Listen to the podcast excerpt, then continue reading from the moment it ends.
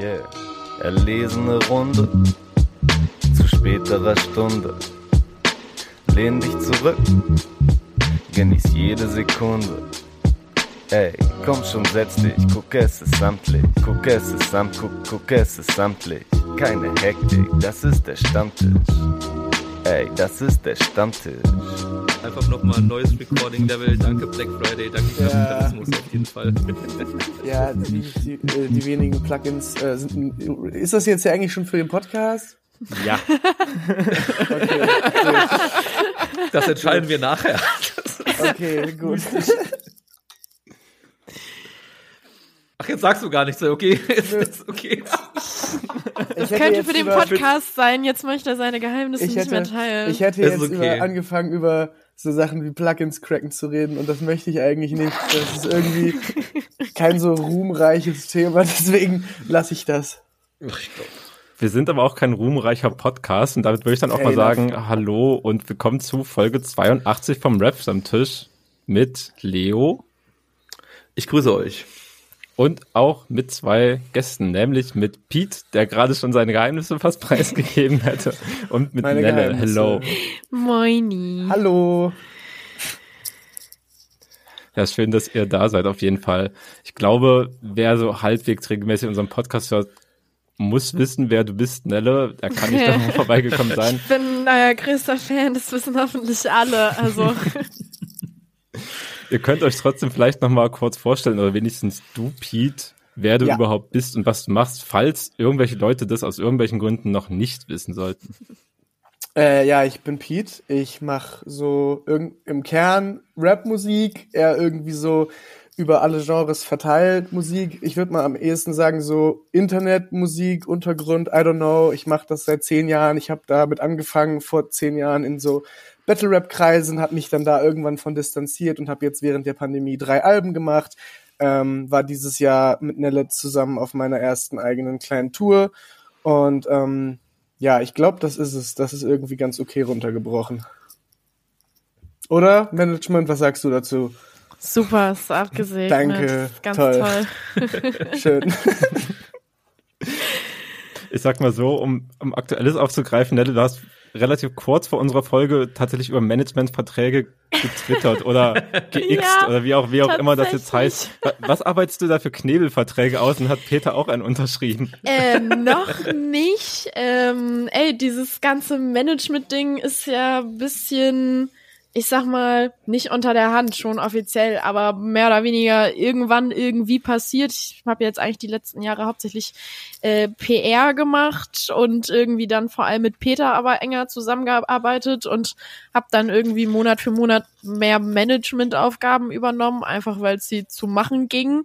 Und jetzt irgendwann mal gesagt, so, damit es für alle Seiten fair ist, äh, wäre es auch irgendwie cool, da mal vernünftig drüber zu sprechen, an was ich wie irgendwie beteiligt werde und so. Und äh, das bezieht sich äh, nicht nur auf Peter, nur für, nur für dich, weiß ich gar nicht, ob ich nur für dich einen Vertrag aufsetzen würde oder ob wir beide das nicht einfach so handhaben würden. Ähm, aber ich darf mich äh, es ist jetzt das erste Mal, dass ich das öffentlich sage. Ich darf mich ab dem ersten ersten äh, vertraglich Managerin nennen von Pete, von Tabi Pilgrim und von Tizzy. Alle drei unterschreiben meinen Knebelvertrag bei mir. ähm, und das ist lustig, weil wenn du Leute Verträge unterschreiben lässt, mit denen du eigentlich seit sehr vielen Jahren sehr gut befreundet bist, dann musst du dich echt zusammenreißen, nicht nur Schabernack in diesen Vertrag reinzuschreiben. so, wir haben schon über, wir haben halt eben über so Sachen geredet, ähm, weil ich mir so Vertragsvorlagen angeguckt habe und da steht halt immer drin eine Klausel von wegen, der Artist darf sich öffentlich nicht negativ ähm, über das Artist Management äußern oder so. Und da vor allen Dingen Tabi, Tizzy und ich unsere Managementbelange immer im Fortnite Voice Chat besprechen, haben wir jetzt schon drüber philosophiert, wie man so Ausnahmeklauseln in diesem Vertrag einbringen könnte, im Sinne von äh, Äußerungen, die in Fortnite getätigt werden, sind nicht äh, vom Vertrag gedeckt oder so. Das ist äh, nicht so leicht seriös zu werden, deswegen muss Twitter da jetzt drunter leiden. Absolut. Ich nehme nice. diesen Job sehr ernst. Offensichtlich, ja. Ja, gut, es ist halt, ich finde es halt eigentlich ganz cool, weil es genauso dieses dann doch schon so professionell genug ist, dass ein Vertrag ist, aber dann Fortnite Voice Chat dann irgendwie auch mit eingedacht werden kann, das finde ich genau auf dem richtigen Level Professionalität, die, die dann also, ja Perfekt. sein sollte, wie ich mir Love vorstellen it. würde. Sehr sympathisch. Sehr gut. Ich muss ja irgendwie, ich muss ja irgendwie die Lücke in der, in der Mitte, Mitte füllen. Ich will keinen, keinen alten weißen Majormann-Vertrag. Ich will aber auch irgendwie ein bisschen Geld verdienen und ja, das ist klar. irgendwie ein okayer Kompromiss. Ja, das ist ja auch, wir haben eben vor dem Podcast noch drüber geredet, ähm, was mir zum Beispiel auch gar nicht klar war, dass man in einen Vertrag ja auch eigentlich erstmal alles reinschreiben darf, was irgendwie dem deutschen Recht nicht irgendwie widerspricht. Und das kann dann, solange der Klient das unterschreibt, gerichtlich, also das klappt alles irgendwie, das ist da, man kann theoretisch gesehen auch irgendwie den Vertrag in Comic Sans aufsetzen und so Scheiß, also ja. Das wird so passieren.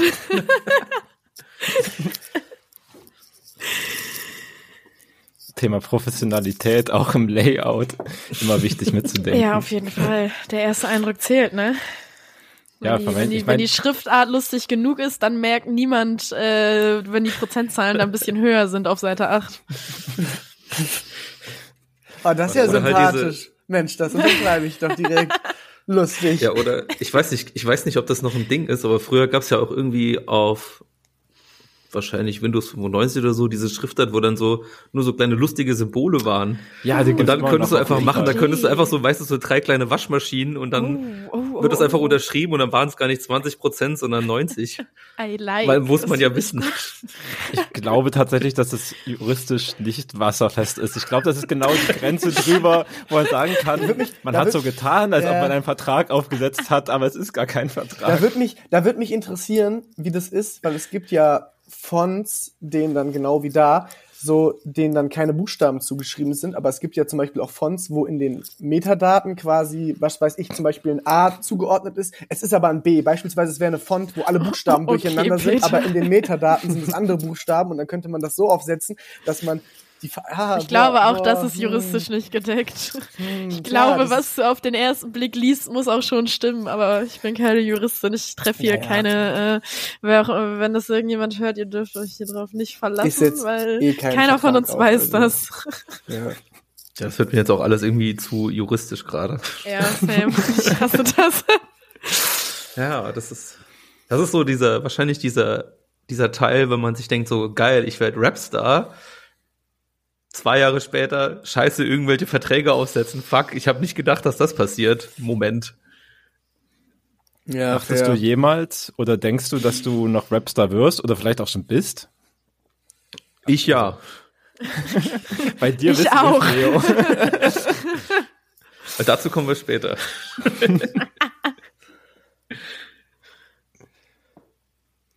Aber Frage die Frage war jetzt durchaus, durchaus. Ach so, die Frage war nicht. Äh, An wen sorry, denn sonst? Mich, ich habe mich völlig aus der Diskussion gezogen. Also ich habe alles zugehört, aber ich habe mich gar nicht wahrgenommen. Peter, Peter hat das Wort Rapstar gehört und direkt so so abgeschaltet. Da, da kann so, ich nicht mit gemeint sein. Eingefroren äh, vor Panik einfach. Boah, keine Ahnung. Ähm, I don't know. Ich bin Anfang 20. Ich bin gerade noch auf meinem postpubertären künstlerisch Ausleben-Shit wer weiß, vielleicht werde ich mich in zwei Jahren dem Mainstream hingeben und nur noch nice Hits machen und dann hat der Managementvertrag für Nella auch endlich mal einen Gewinn und irgendeinen Sinn und ich bringe nicht nur, ich weiß gar nicht, was die schlechten Zahlen sind, aber schlechte Zahlen ähm, ein und ja, mal sehen, ich weiß es nicht. Ich kann es, ich, äh, basierend auf was ich aktuell mir überlege, wahrscheinlich eher nicht, wenn ich es versuche, es realistisch zu betrachten, zumindest nicht im Laufe der nächsten zwei Jahre. Aber man weiß ja nie, wie ähm, sich die Musikwelt entwickelt. Und Was ist denn in Davids Augen ein Rapstar? Ich brauche genau, eine Definition. Wann ist ein Star ein Star? Ja, weiß ich auch nicht. Manchmal fühlt man sich auch einfach nur wie ein Star und dann ist, es, ist man es vielleicht auch einfach schon so. Also ich habe mich, ich habe da ich keine hab mich Definition. Auf jeden Fall, ich habe mich kurz wie ein Rapstar gefühlt, als ich das VBT gewonnen habe. so ein okay, Jahr. Fair. Und dann bin ich 20 oder 19 geworden, nee, 20 geworden. Und dann dachte ich mir, ja gut, ja, weiß nicht. Und dann äh, habe ich angefangen, das zu machen, was ich jetzt mache. Und vielleicht komme ich wieder an den Punkt, wo ich mir für ein Jahr denke, hä, nice, Rapstar. Und dann nach einem Jahr bin ich wieder, also, I guess, das ist immer ein Hin und Her, aber. Hast du dich ja, auf also, deiner Tour gefühlt wie ein Rapstar? So auf dem ersten mm. Konzert vielleicht noch? Ja, vielleicht so ein bisschen, so ein bisschen, aber ja, es ist, Rapstar ist halt für mich dann immer auch irgendwie unterbewusst zum, also assoziiert mit, okay, du hast halt diese gewisse Reichweite, diesen gewissen popkulturellen Einfluss und das sehe ich bei mir nicht. Ähm, deswegen wäre das, ist das dann mehr so dieses, ja, ich kann appreciaten und ich freue mich, was für einen Anklang äh, ich mit meinem Album und dem, was ich mache, finde. Aber ich glaube, Rapstar als Wort ist vielleicht einfach nicht die Assoziation, die mir da in den Kopf schießt. Ähm, aber das muss ja nichts heißen. Wir sprechen uns in fünf Jahren nochmal. ja.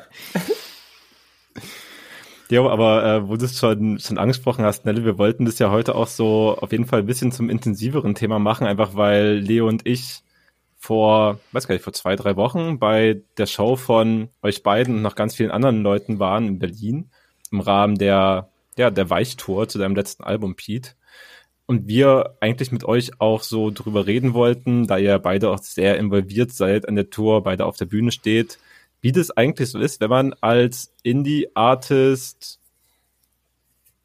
irgendwie eine eigene Tour plant und es auch noch durchzieht und dann so ausverkauftes Konzert auch noch spielt und was da überhaupt irgendwie zusammenkommt. Daher, wenn du vorhin schon so gesagt hast, du bist nach und nach in so Management-Aufgaben reingerutscht, so wie läuft es vielleicht beim Tourleben ab? Was sind so die Sachen, mit denen man sich da auseinandersetzt, wenn man so ein Ding vielleicht einfach erstmal im Kopf hat und plant?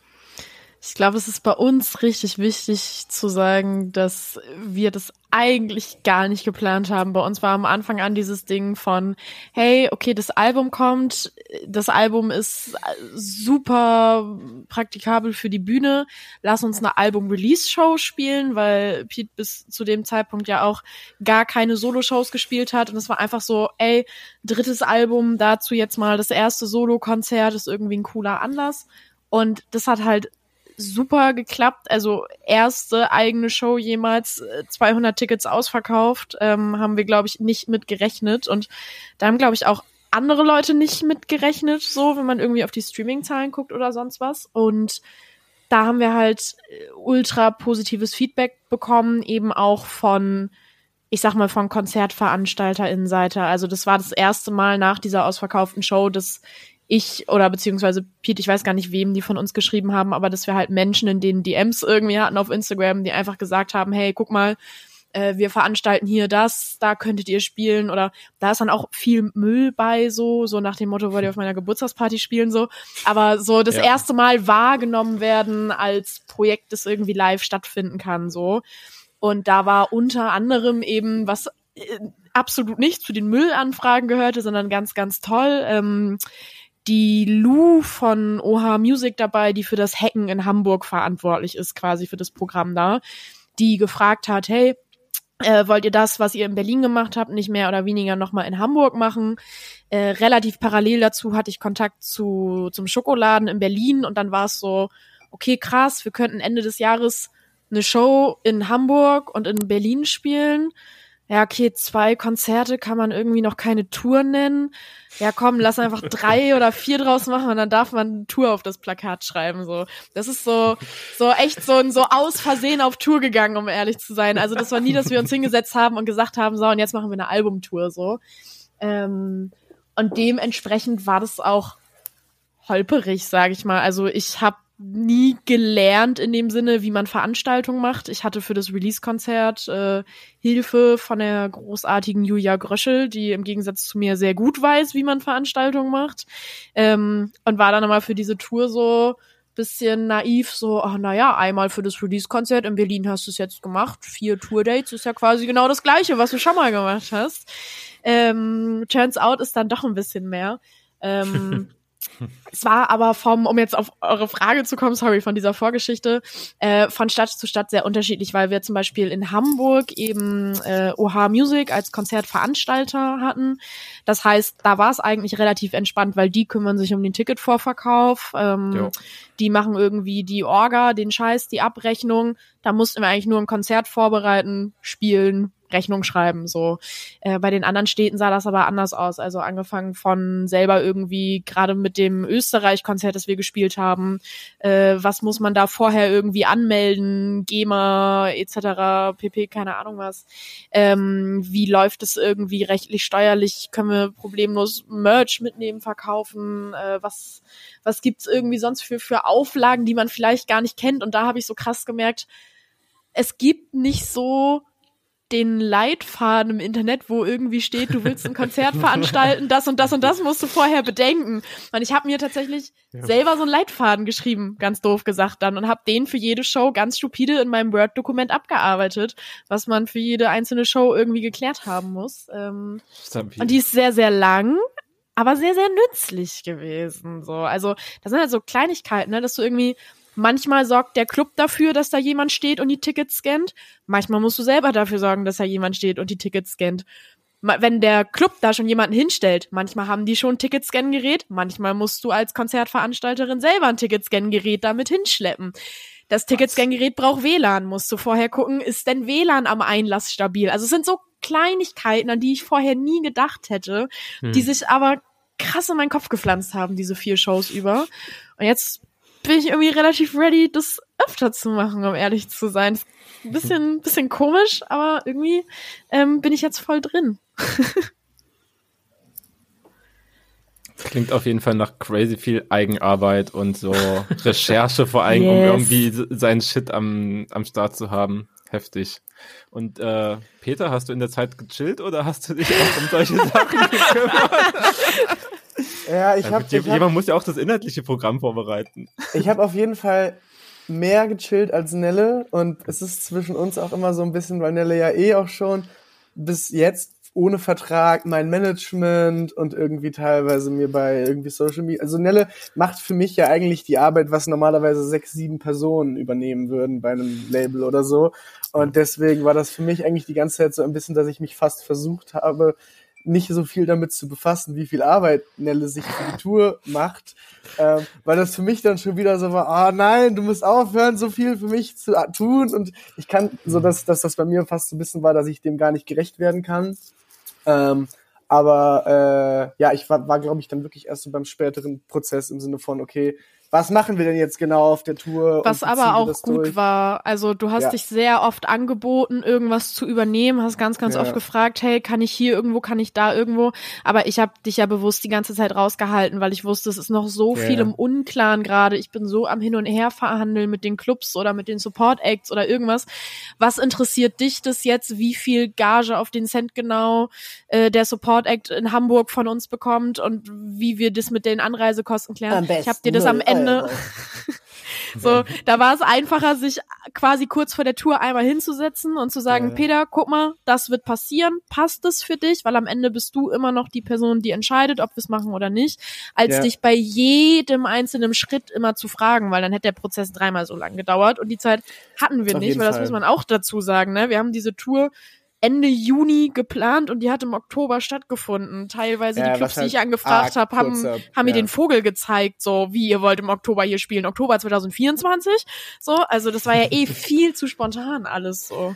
Ja, deswegen, also es ist einerseits ist das dann immer so, dass ich mich, dass es jetzt auch gut war, eigentlich für dich so jetzt auch an dem Beispiel dann das erste Mal so eine kleine Tour irgendwie zu organisieren, weil das ja auch einfach ein Feld ist, wo du dich eh eigentlich weiter mit befassen wolltest und das in dem Sinne eine perfekte Spielwiese war. Für mich aber dann dann auch die perfekte Situation, weil, weil ich persönlich war nach dem Album so, und ich habe ja jetzt bei meinem Album wieder, bis auf alles, was Nille gemacht hat, was die Arbeit angeht, wieder das meiste selber gemacht. Und für mich war eigentlich im Juni so das Ding, ich kann mich jetzt erstmal nicht mit dem Album auseinandersetzen, weil das für mich so arbeits- und stressbehaftet ist. Ich hätte nie im Leben irgendwie eine Tour oder Konzerte auf die Beine gestellt und Nille hatte halt total die Kapazitäten und irgendwie die Kraft dafür, hey, nee, wir machen jetzt hier noch eine Tour daraus, was halt eine sauschlaue Idee gewesen wäre, aber ich hätte äh, gewesen ist und ich hätte das aber nie irgendwie so hingekriegt. Ähm, deswegen konnte ich mich da so zumindest eins, guter, ein, zwei guter Satz, um das zusammenzufassen quasi, weil du gerade Spielwiese gesagt hast. Die ja. Tour war für mich als Tourmanagerin, Tourveranstalterin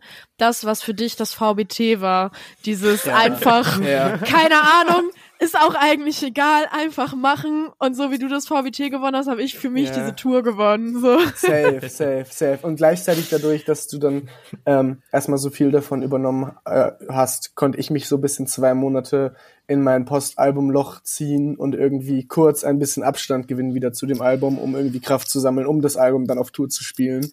Ähm, ja, dahingehend war es eigentlich eine sehr, sehr gute Combo. Es wäre wahrscheinlich eine noch bessere Combo gewesen, wenn wir noch ein größeres, engeres Team gehabt hätten für zukünftige Projekte, aber es war völlig okay. Es hat völlig gut, also du hast das ja so, also ich, ja, ich kann da gar, gar nicht genug lobende Worte für finden, wie gut du das gemacht hast, deswegen fange ich gar nicht erst damit an. Danke. Das ist sehr nett von dir, dass du das der Öffentlichkeit so preisgibst. Sweet. Ich würde mich, würd mich mal interessieren, weil ihr seid ja auch relativ offen damit umgegangen, so in euren Socials, was so die Kosten und Einnahmen äh, der, der Tour im Endeffekt waren. Und ich glaube, dass ne, Berlin, habt ihr, haben wir gesagt, war ausverkauft, aber ich glaube, es war jetzt auch nicht in jedem der Orte war es so. Ähm, wie war es denn jetzt so im Gesamtkonzept für euch? Habt ihr es irgendwie geschafft, mit Plus rauszugehen und gleichzeitig auch irgendwie auch vielleicht nochmal so einen Fakt reinbringen, den du vielleicht auch selber reingebracht hast, oder was ihr vorhin schon gesagt hatte, dass gerade weil ihr auch so, ich sag mal, eine kleinere Tour gespielt habt und jetzt vielleicht auch eben nicht 3000 Leute reinbringt, dass ihr dann halt eben auch bewusst Wert drauf gelegt habt, halt zum Beispiel auch ein Voreact irgendwie zu bezahlen oder zu beteiligen. Voll, also, also erstmal so dieses finanzielle Fazit von der Tour, Peter, ich nehme das einfach vorweg, weil ich bin Bitte. die, die die Excel-Tabelle geführt hat, ne? ähm, wir haben Plus gemacht, ein kleines, wenn man quasi die ganze Vorbereitungszeit, die in die Tour fließt, nicht entlohnen würde. Also theoretisch, wenn du okay. eine Kostenbilanz für diese Tour machst, musst du ja eigentlich auch einen Stundensatz berechnen mhm. für diese ganze Vorbereitung, die da reingeflossen ist. Wenn ich mir diese Stundensätze bezahlen würde, die die Vorbereitung quasi gekostet hat, dann wären wir doch weit im Minus, ähm, weil ich, weil aber diese Tour mir so am Herzen liegt und ich mich quasi selbst für die Vorbereitung gar nicht bezahle, sind wir jetzt ey mit äh, ich glaube, vielleicht äh, dank dem richtig guten Merch-Verkauf, den wir aus irgendeinem Grund hatten, äh, 100 Euro plus pro Show pro Person, also jeweils Peter und ich, also insgesamt 400 Euro für die Tour, die wir jetzt jeder mehr auf dem Konto haben. Ähm, und was du gerade gesagt hast, was ich nämlich da ganz spannend finde, obwohl, also klar, Berlin war ausverkauft, andere Städte weit nicht. Also, keine Ahnung, in Wien waren irgendwie knapp über 80 Tickets verkauft. Es sind aber auch nur 50 gekommen oder so. Also da war echt nicht viel los. Es sind natürlich Städte, mit denen man auf jeden Fall Minus gemacht hat. Also allein die Reisekosten dahin so ungefähr. ähm, und es war aber halt auch super wichtig und das hat uns eben auch Geld gekostet, aber ich würde rückblickend auch sagen, das war es wert, ähm, dass wir geguckt haben, dass die Leute, die uns irgendwie bei dieser Tour unterstützen, keine zusätzlichen Kosten haben. Also die Support Acts haben von mir alle Unterkunften organisiert beziehungsweise bezahlt bekommen. Ich habe denen die Züge gebucht, die haben Gagen gekriegt. Ich habe geguckt, dass die Merch-Leute möglichst in der Stadt wohnen, keine Anreise haben, irgendwie nah an der Location pennen können, dass in jeder Stadt Fotografen und Videografinnen bezahlt werden und so. Und ich weiß leider, dass das kein Standard ist von deutlich größeren Artists. Also da wird am Tag der Show irgendwie auf Instagram gefragt, hey, wer will kostenlos paar Fotos machen so. Und wir haben halt Monate im Voraus für jede Stadt zwei Fotovideografinnen organisiert und die halt auch bezahlt. Und das muss man, ohne uns selbst auf die Schulter zu klopfen, aber ich finde es voll wichtig, da transparent drüber zu reden. Äh, das ist Geld, das andere Bands sich auf jeden Fall in die eigene Tasche gesteckt hätten, so. Aber wir haben halt gesagt, äh, nee, erste Tour und wir wollen von Anfang an transparent und vernünftig arbeiten und äh, wir sind nicht darauf angewiesen, mit dieser Tour das große Geld zu verdienen. Das muss man ja auch sagen, weil es gibt natürlich andere Leute, die leben ausschließlich von ihrer Musik und die sind darauf angewiesen, dass eine Tour ein Plus macht, weil sie die Tour sonst absagen müssen, wenn die Tour kein Plus macht. Und wir haben eben gerade noch die Situation, dass wir sagen, hey, wir können unsere Miete auch irgendwie anders bezahlen. Deswegen können wir uns das erlauben, selber nicht das Geld einzustecken, sondern vernünftige Leute noch vor Ort zu haben, denen wir irgendwie Anreise, Hotel, Gage zahlen, so ungefähr. Und für mich ist es auch rückblickend die richtige Entscheidung gewesen. Peter, korrigiere mich, wenn das nicht stimmt, aber ich würde es wieder so machen. Ja, Ja. nee, also äh, alles, was du gesagt hast, ich äh, hätte alles genauso gesagt, nur wesentlich wirrer und für Außenstehende unschlüssiger.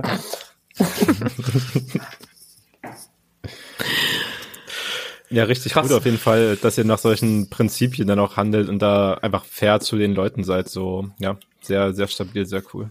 Extrem das, nice das, von uns. Das, ja, wir sind so gute so. Menschen, Ey, komm, wir sind so geile Leute. Wirklich.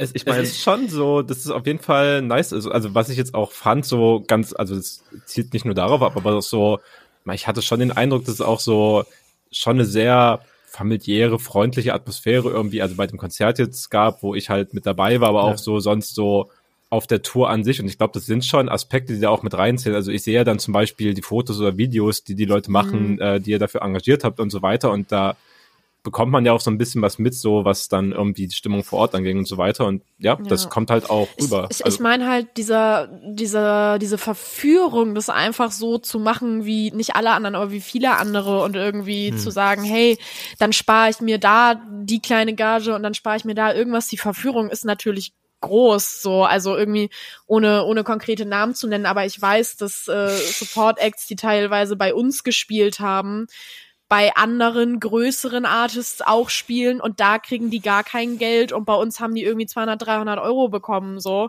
obwohl unsere Location zehnmal kleiner ist, so, und das, das ist okay dann, weil ich kenne auch die Gründe nicht, warum größere Artists das dann vielleicht nicht konnten oder irgendwas.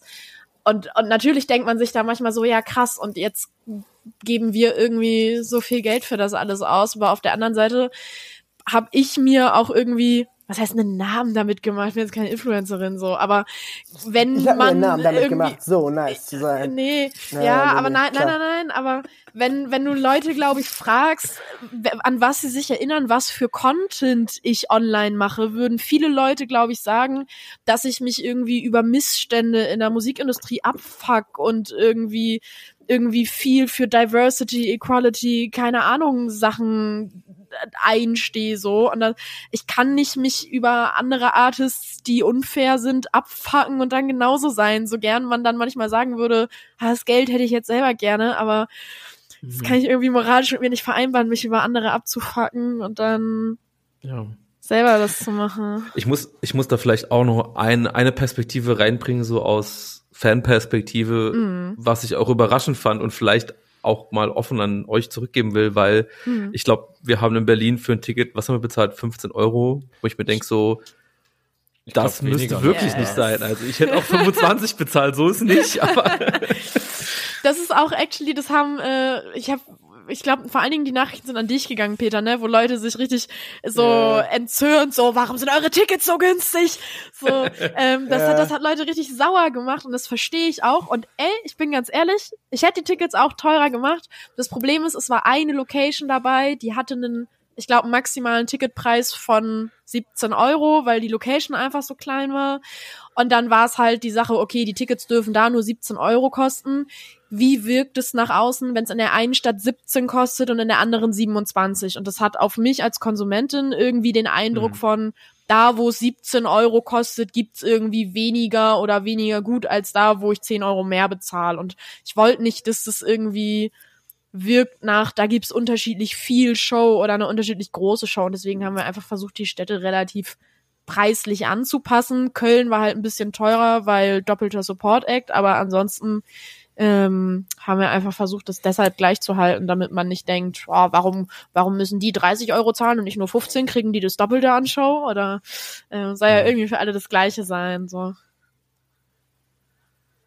Ja, das verstehe ich natürlich, aber ich denke mal schon, das hätte man Gut irgendwie zu wissen, dass bekommen. du uns auch mehr Geld geben würdest fürs nächste Mal. Ich werde es mir merken. Ja, offensichtlich auch andere Leute, die Peter ins Hirn schreiben. Ja. So, also ja, dann müsst ihr das nächste Mal halt einfach nicht den Club buchen, der dann maximal 17 Euro hast, dann habt ihr das Problem vielleicht auch nicht. Ja, nächstes Mal mache ich das Aber auch zwei das, Monate vorher. auch das ist ja Learning dann für die nächste Tour, yeah. die nächsten Events. Und, voll, voll. Und ich ja. meine, ne, das ist irgendwie, jetzt weiß man halt genau sowas, so eine Sache wie, dass Clubs maximale Türpreise festlegen können. Wusste ich vorher auch nicht so. Ne, ich habe ja. einfach Clubs angeschrieben und dann irgendwann, als der Termin schon längst bestätigt war, so, ah ja, übrigens, Tickets dürfen maximal das und das kosten. Wusste ich vorher nicht. Gutes Learning, wenn ich jetzt Clubs anfragt, so zum Beispiel irgendwie jetzt, äh, ne, die, das ist Spoiler, es gibt irgendwie das Internet-Shows 2024, keiner weiß, was das bedeuten soll jetzt, aber dafür schreibe ich gerade relativ viele Anfragen und ich habe jetzt gelernt, okay, ich muss dran denken zu fragen, was sind eure maximalen Türpreise? So, das sind alles Learnings irgendwie und selbst wenn es jetzt nicht so geil war, äh, können wir alles irgendwie weiter benutzen, positiv sehen, weitermachen. Ja. Es fühlt sich halt einfach so ein bisschen so an, wie so dieses Meme mit so, ja, Praktikum und ja, ihr macht voll geile Erfahrungen, aber ihr kriegt halt einen Obstteller und bei dir, ja, ihr habt vielleicht jetzt nicht so viel raus, aber die, das hört sich halt tatsächlich in dem Fall so an. Ihr habt so viel ja. mitgenommen, was ja, für in Zukunft wertvoll für euch sein kann. Voll, voll, voll, voll, voll, voll. Ja. Cool. Ich würde gleich gerne noch mal so ein bisschen über über die die die Show selber sprechen, weil äh, ne Pete, Pete du hast es gesagt, äh, ne, du hast irgendwie tausende Sachen im Management gemacht, aber du warst tatsächlich auch als DJ auf der Bühne und ja. insgesamt äh, war, war also in Berlin die Show mir hat's ja sehr gut gefallen und wie David es gesagt hat, es war so eine sehr ja, so eine heimliche Atmosphäre und irgendwie auch ein bisschen familiär und es war einfach so eine sehr schöne Atmosphäre, die ihr auch auf der Bühne Würdest du sagen, es war eine weiche Atmosphäre? so. Auf Art würde ich das vielleicht unterschreiben, ja. Cool. Ja. Cool. Vielleicht war das Teil des Marketingkonzeptes. Ja, habt ihr vielleicht auch, auch nicht. Geschafft. Privat sind wir überhaupt nicht weich. und ähm, wo wollte ich darauf hinaus? ja, es ist halt tatsächlich so, wir, wir sind, wir haben hier öfter mal auch so Parts, wo wir einfach so ein bisschen über Kultur auf Konzerten reden und mhm. ich mich schon mal darüber geäußert habe, dass ich es irgendwie eigentlich geiler finde, wenn so im Publikum und da so eine Stimmung und auch eben ein Moshpit irgendwie so aus Publikum rausgeht und es immer so ein bisschen nervig finde, wenn Künstler dann irgendwie zu jedem Song und jetzt macht den Kreis auf. Yeah. Und das habt ihr bei euch nochmal so ein bisschen anders gemacht, wo ich denke so, das finde ich schon schon noch mal anderes Level, aber halt extrem geil. Wollt ihr das vielleicht mal offenlegen? Ihr wisst sicher nicht, was ich meine. Ich muss gerade überlegen, Oder ist es Showgeheimnis? Ich muss gerade was überlegen, was du konkret in Berlin meinst, weil bei allen anderen Städten wäre ich mir gerade sicher, aber ich bin mir bei Berlin gerade, um ehrlich zu sein, nicht sicher. Naja, also ich meine tatsächlich, dass du dann einfach auch als DJ ins Publikum gehst und einfach Hab den ich das in Berlin gemacht? Das hast du in Berlin auch gemacht, ja. Ah, okay, weil guck mal, das Ding ist, das Ding ist, warum ich jetzt an alle anderen Städte als Berlin gedacht habe, weil ihr habt jetzt mit Berlin auch wirklich eine gute Show erwischt, weil äh, in den anderen drei Dank. Städten, in den anderen drei Städten, abseits von Köln Special Act in der Mitte, aber in den Pete-Sets der anderen drei Städte, haben die Leute im Hauptset nicht gemoscht. Und für mich und Peter war, glaube ich, schon immer klar, dass wir nicht so ein Live-Act sind, der auf der Bühne halt die ganze Zeit sagt, du mach den Kreis auf, so, dass, dass da wir das ich nicht auch einfach, sind. Das ist nicht mein Bewusstsein irgendwie, wenn ich dann nee, da in voll, das ist nicht, Breakdown das, das zwischen du. den Songs bin, so, und so, das, das ist irgendwie genau, ein Song, wo ich mich komplett in der Atmo verliere und dann so unter Tränen, mach den Kreis auf. So, das bist nicht du, das wussten wir von Anfang an. Aber bei diesen ersten drei Shows hat halt wirklich niemand im Hauptset einen Pit aufgemacht. Und als begnadische Konzertgängerin seit zehn Jahren hat mich das immer ein bisschen verletzt in meiner Ehre. Und deswegen bin ich immer beim ersten Song der Zugabe in den anderen drei Städten. Da halt immer runter und war so ein bisschen aggro, so Alter, ihr habt jetzt noch vier Songs, ich bin nicht nach fucking Wien gefahren, damit ihr hier nicht einmal bisschen Spaß habt. So. Und deswegen war das so in den ersten drei Städten einfach mein Job, beim ersten Song der Zugabe immer selber in die Crowd zu gehen. Aber ey, Berlin hat selber geregelt. Deswegen hatte ich gerade nicht im Kopf, dass ich da auch irgendwann runtergegangen bin, weil Berlin so viele Pits und kein Plan, was von alleine, ohne dass wir irgendwas gesagt haben, gemacht hat. Ich habe gedacht, ich hätte ja. mich rausgehalten, aber anscheinend nicht. Ja, du willst den, den, ich glaube es ist einfach so, also die Erfahrung habe ich nicht, aber ich glaube, wenn ich DJ auf der Bühne wäre, ich würde es halt genauso machen, weil den Spaß nimmt man natürlich eben gerne mit. Ne? Eben. Nee. nee. Und ich, ich frage mal so, wie seid ihr da, seid ihr, habt ihr das schon mal irgendwo anders erlebt oder ist es einfach so, wie, wie kommt man auf so eine Idee? Weil das ist ja, ich habe das Gefühl, dass wenn wir so über Live-Shows denken, habe ich das Gefühl, dass ich seit, ja, vielleicht vor fünf Jahren auch auch nichts mehr Neues erlebt habe, was wir irgendwie gesehen haben. Ja, der DJ steigt irgendwie aufs Pult, macht irgendwas kaputt. Ja, haben wir gesehen. Äh, Stage Dive haben wir auch schon gesehen. Der Künstler geht ins Publikum, haben wir alles schon gesehen. Aber das ist irgendwie sowas, habe ich bisher noch nie gesehen und ja, finde ich, wie gesagt, sehr cool. Das, das ist gut, aber ich glaube, es war, es war vorher nichts abgesprochen oder irgendwas, ne? Ich glaube, es ist Wahnsinn. Es, nee, einfach, einfach ein, keine Ahnung, ich persönlich war, was heißt gelangweilt, ist total okay, wenn, wenn Artists auftreten mit äh, einer DJ oder einem DJ, der da irgendwie einfach steht und irgendwie seinen Scheiß macht, seine Knöpfchen drückt, seine Turntables spinnt, mach was du willst da hinten so.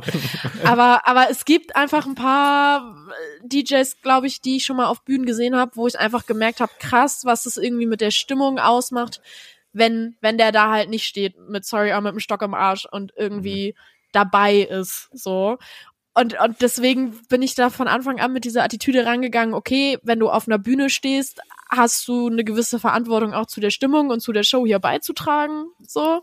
Und irgendwie hat sich das einfach von Show zu Show entwickelt, ne? Also was ich, was ich funny ja. finde zum Beispiel, was das ganz gut erklärt ist, ähm, es gibt, wir, wir haben diesen Song gespielt, Pervers, der so am Anfang sehr ruhig ist irgendwie und so sehr meditativ und Peter singt so relativ ruhig vor sich hin.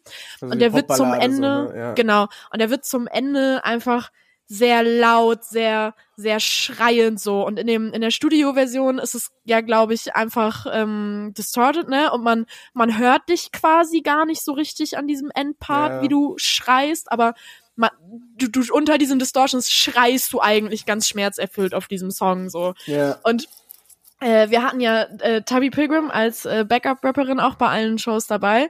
Und es hat sich einfach irgendwie von Show zu Show gesteigert, dass Tubby und ich obwohl wir keine Mikrofone hatten, diese diese Schreie, die man im Originalsong eigentlich gar nicht hört, auf der Bühne so zusammen expressed haben und es ist auch bei jeder Show mehr geworden. Ich hatte nach der Berlin-Show drei Tage Halsschmerzen, weil Tabi und ich uns diese 20 Sekunden so angeschrien haben. Das sind so Sachen, die waren nie geplant vor der Tour. Man hat einfach geguckt, was fühlt sich gerade gut an, was machen wir, was gibt irgendwie eine gute Publikumsreaction und wenn irgendwas gut geklappt hat, glaub, nächste das, Woche nochmal gemacht. Das kam ja auch so ein bisschen daher, dass ich auch so irgendwie von erste Tour so ein bisschen gucken musste, okay, mit unserem Setup, wir haben jetzt nicht so das Riesenbudget irgendwie in unsere Bühnen, so auch gerade was Sound und so angeht, hatten wir jetzt nicht besonders viel Setup dabei. Ähm, und ich habe auch einfach gemerkt, zum Beispiel so, so Parts, die auf den Song, wie, wie kriege ich das hin, weil ich ja sehr effektlastige Musik mache so. Und ich mache das dann meistens, habe ich das bisher immer so geregelt, okay, ich mache halt viele Backings, die halt die Effekte tragen. Und weil das ja auch so eine oft sehr zerbrechliche Musik ist, klappt es dann schon, wenn meine Stimme im Zweifelsfall sehr zerbrechlich da in der Mitte von dem allen hängt.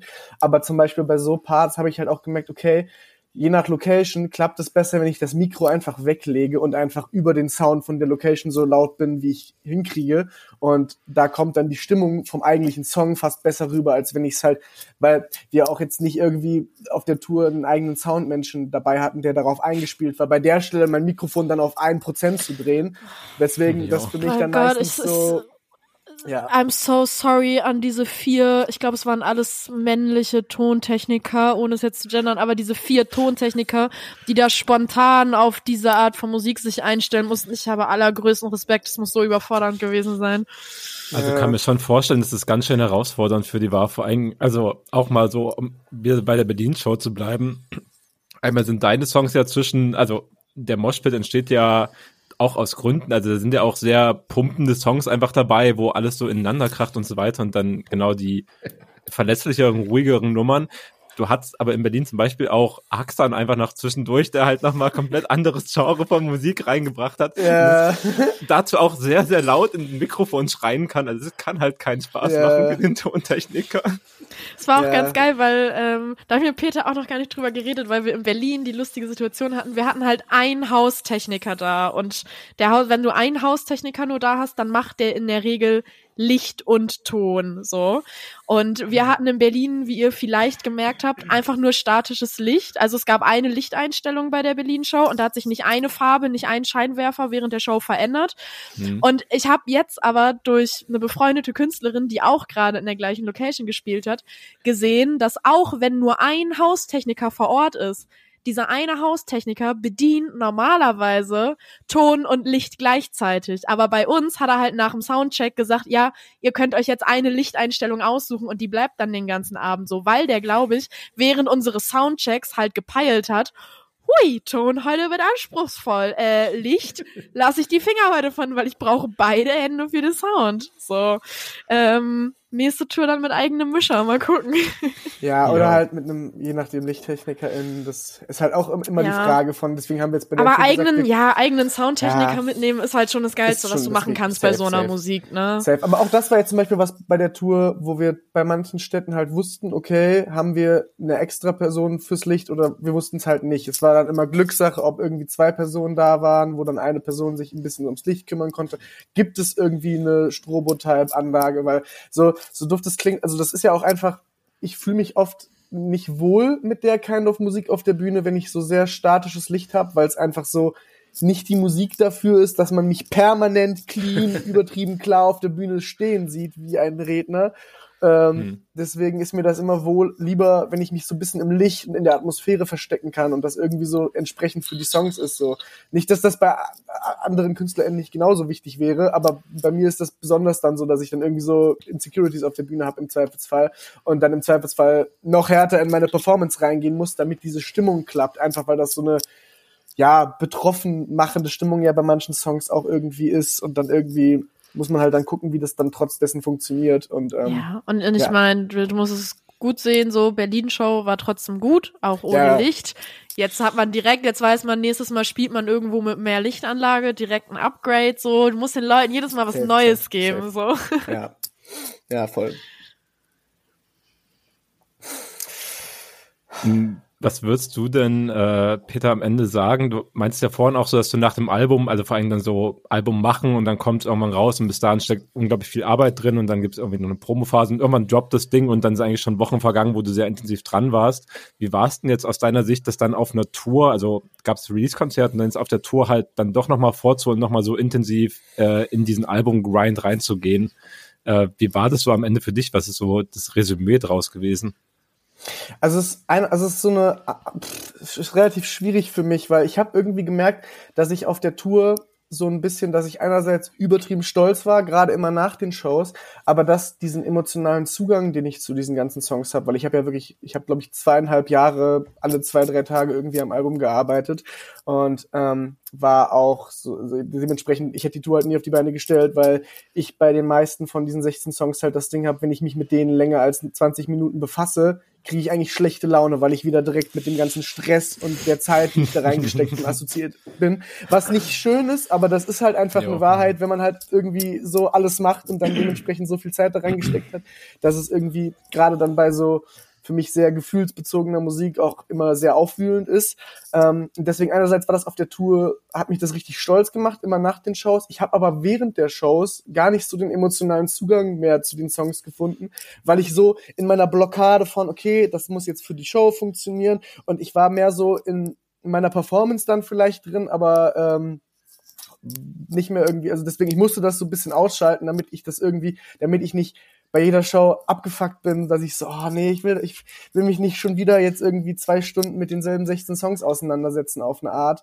ähm, aber ja, andererseits eben dadurch, dass Nelle mir jetzt so viel abgenommen hat äh, und ja, dass es so gut gelaufen ist, bin ich da äh, doch eher mit sehr viel Stolz rausgegangen. Ich bin jetzt aber auch richtig, richtig froh, dass es jetzt erstmal reicht und durch, ich durch bin damit fürs erste, bevor der ich erste Tag Jahr nach der Tour, spiel. der erste Morgen ja. nach der Tour war so geil. Du bist aufgewacht, du warst so richtig ein ein leichterer Mensch. So mir ging's ja. richtig schlecht.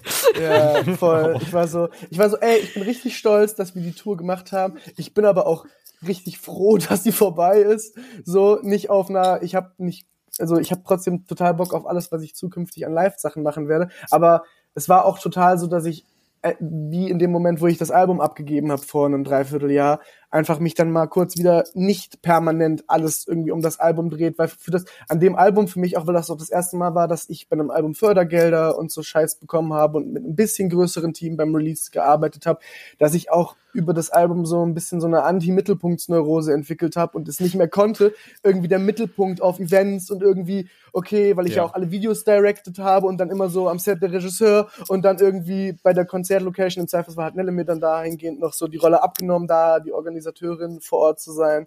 Ähm, ja, dementsprechend äh, einerseits sehr, sehr stolz und ich bin sehr glücklich, wie alles gelaufen ist. andererseits bin ich auch wahnsinnig froh, dass ich dann erstmal ein bisschen mich nicht mehr mit Weich beschäftigen musste. Äh, deswegen jetzt nochmal eine Frage von mir zu Weich. Gerne. Jetzt ist ja die Tour auch wieder drei, vier Wochen vorbei. Jetzt bin ich wieder. Jetzt geht's auch wieder egal. Jetzt geht's schon wieder. Okay, nee, ich würde mich würde tatsächlich mal interessieren, wenn man so als Künstler dann zum ersten Mal so eine Tour spielt oder live spielt, hat sich so die Songs, die du, die du auf der Tour gespielt hast, äh, hat sich so deine eigene Perspektive zu den Songs irgendwie verändert? Hast du irgendwie so Songs, wo du sagst, ich kann die gar nicht mehr hören oder der hat mir noch mal, weil das Publikum besonders emotional reagiert hat, noch mal viel mehr gegeben? Oder mm. Vergleichbares? Ja, schon. Also du hast natürlich zum Beispiel so, ich habe ja viele Songs, die so sehr unorthodox sind, so ohne mich dazu geschwollen und prätentiös auszudrücken. Ähm, und die paar wenigen, die so bisschen, ich sag mal, normalere Songs sind einfach, so normalere, auch einfach, die für eine Live-Atmosphäre noch mehr, ich sag mal, klassischer gemacht sind. Die klappen dann auch besser.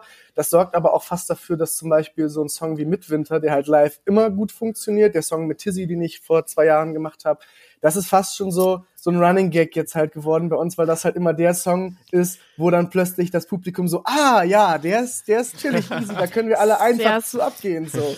Und, es ähm, wäre lustig, wenn wir am 13.11. noch ein Konzert in Mainz gespielt hätten, wo wir genau ja. deshalb mit Winter dreimal auf einem Konzert gespielt haben, weil wir einfach so überdrüssig sind, dass wir gesagt haben, wir kompensieren das, indem wir so, jetzt, jetzt muss es full so. on.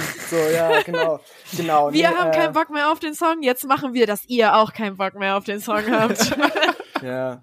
Nee, aber bei den meisten Songs ist das so, ich habe ja eben, wie gesagt, das Release-Konzert Mitte des Jahres war so meine, mein erstes eigenes Konzert. Ich habe davor halt immer mal wieder so auf so kleinen Events irgendwie die Möglichkeit gehabt, so halbstündige Sets zu spielen oder so Support-Sets und dahingehend irgendwie so auch bisschen den Zugang zu alten Songs wieder so ein bisschen gefunden. Ich habe aber auch zum Beispiel so geguckt, als ich damit angefangen habe, zum Beispiel, weil ich habe bei meinem ersten Album gibt's ein paar Songs, wo ich auch ein paar Sachen sage, die ich auf einer Bühne nicht unbedingt mehr sagen will. Sag einfach mal. weil mh, so einfach so was bisschen verwerfliche Sachen angeht, die aber so mein erstes Album ist so sehr authentisch zerbrochene Pubertätsdepression runtergebrochen auf 23 Minuten.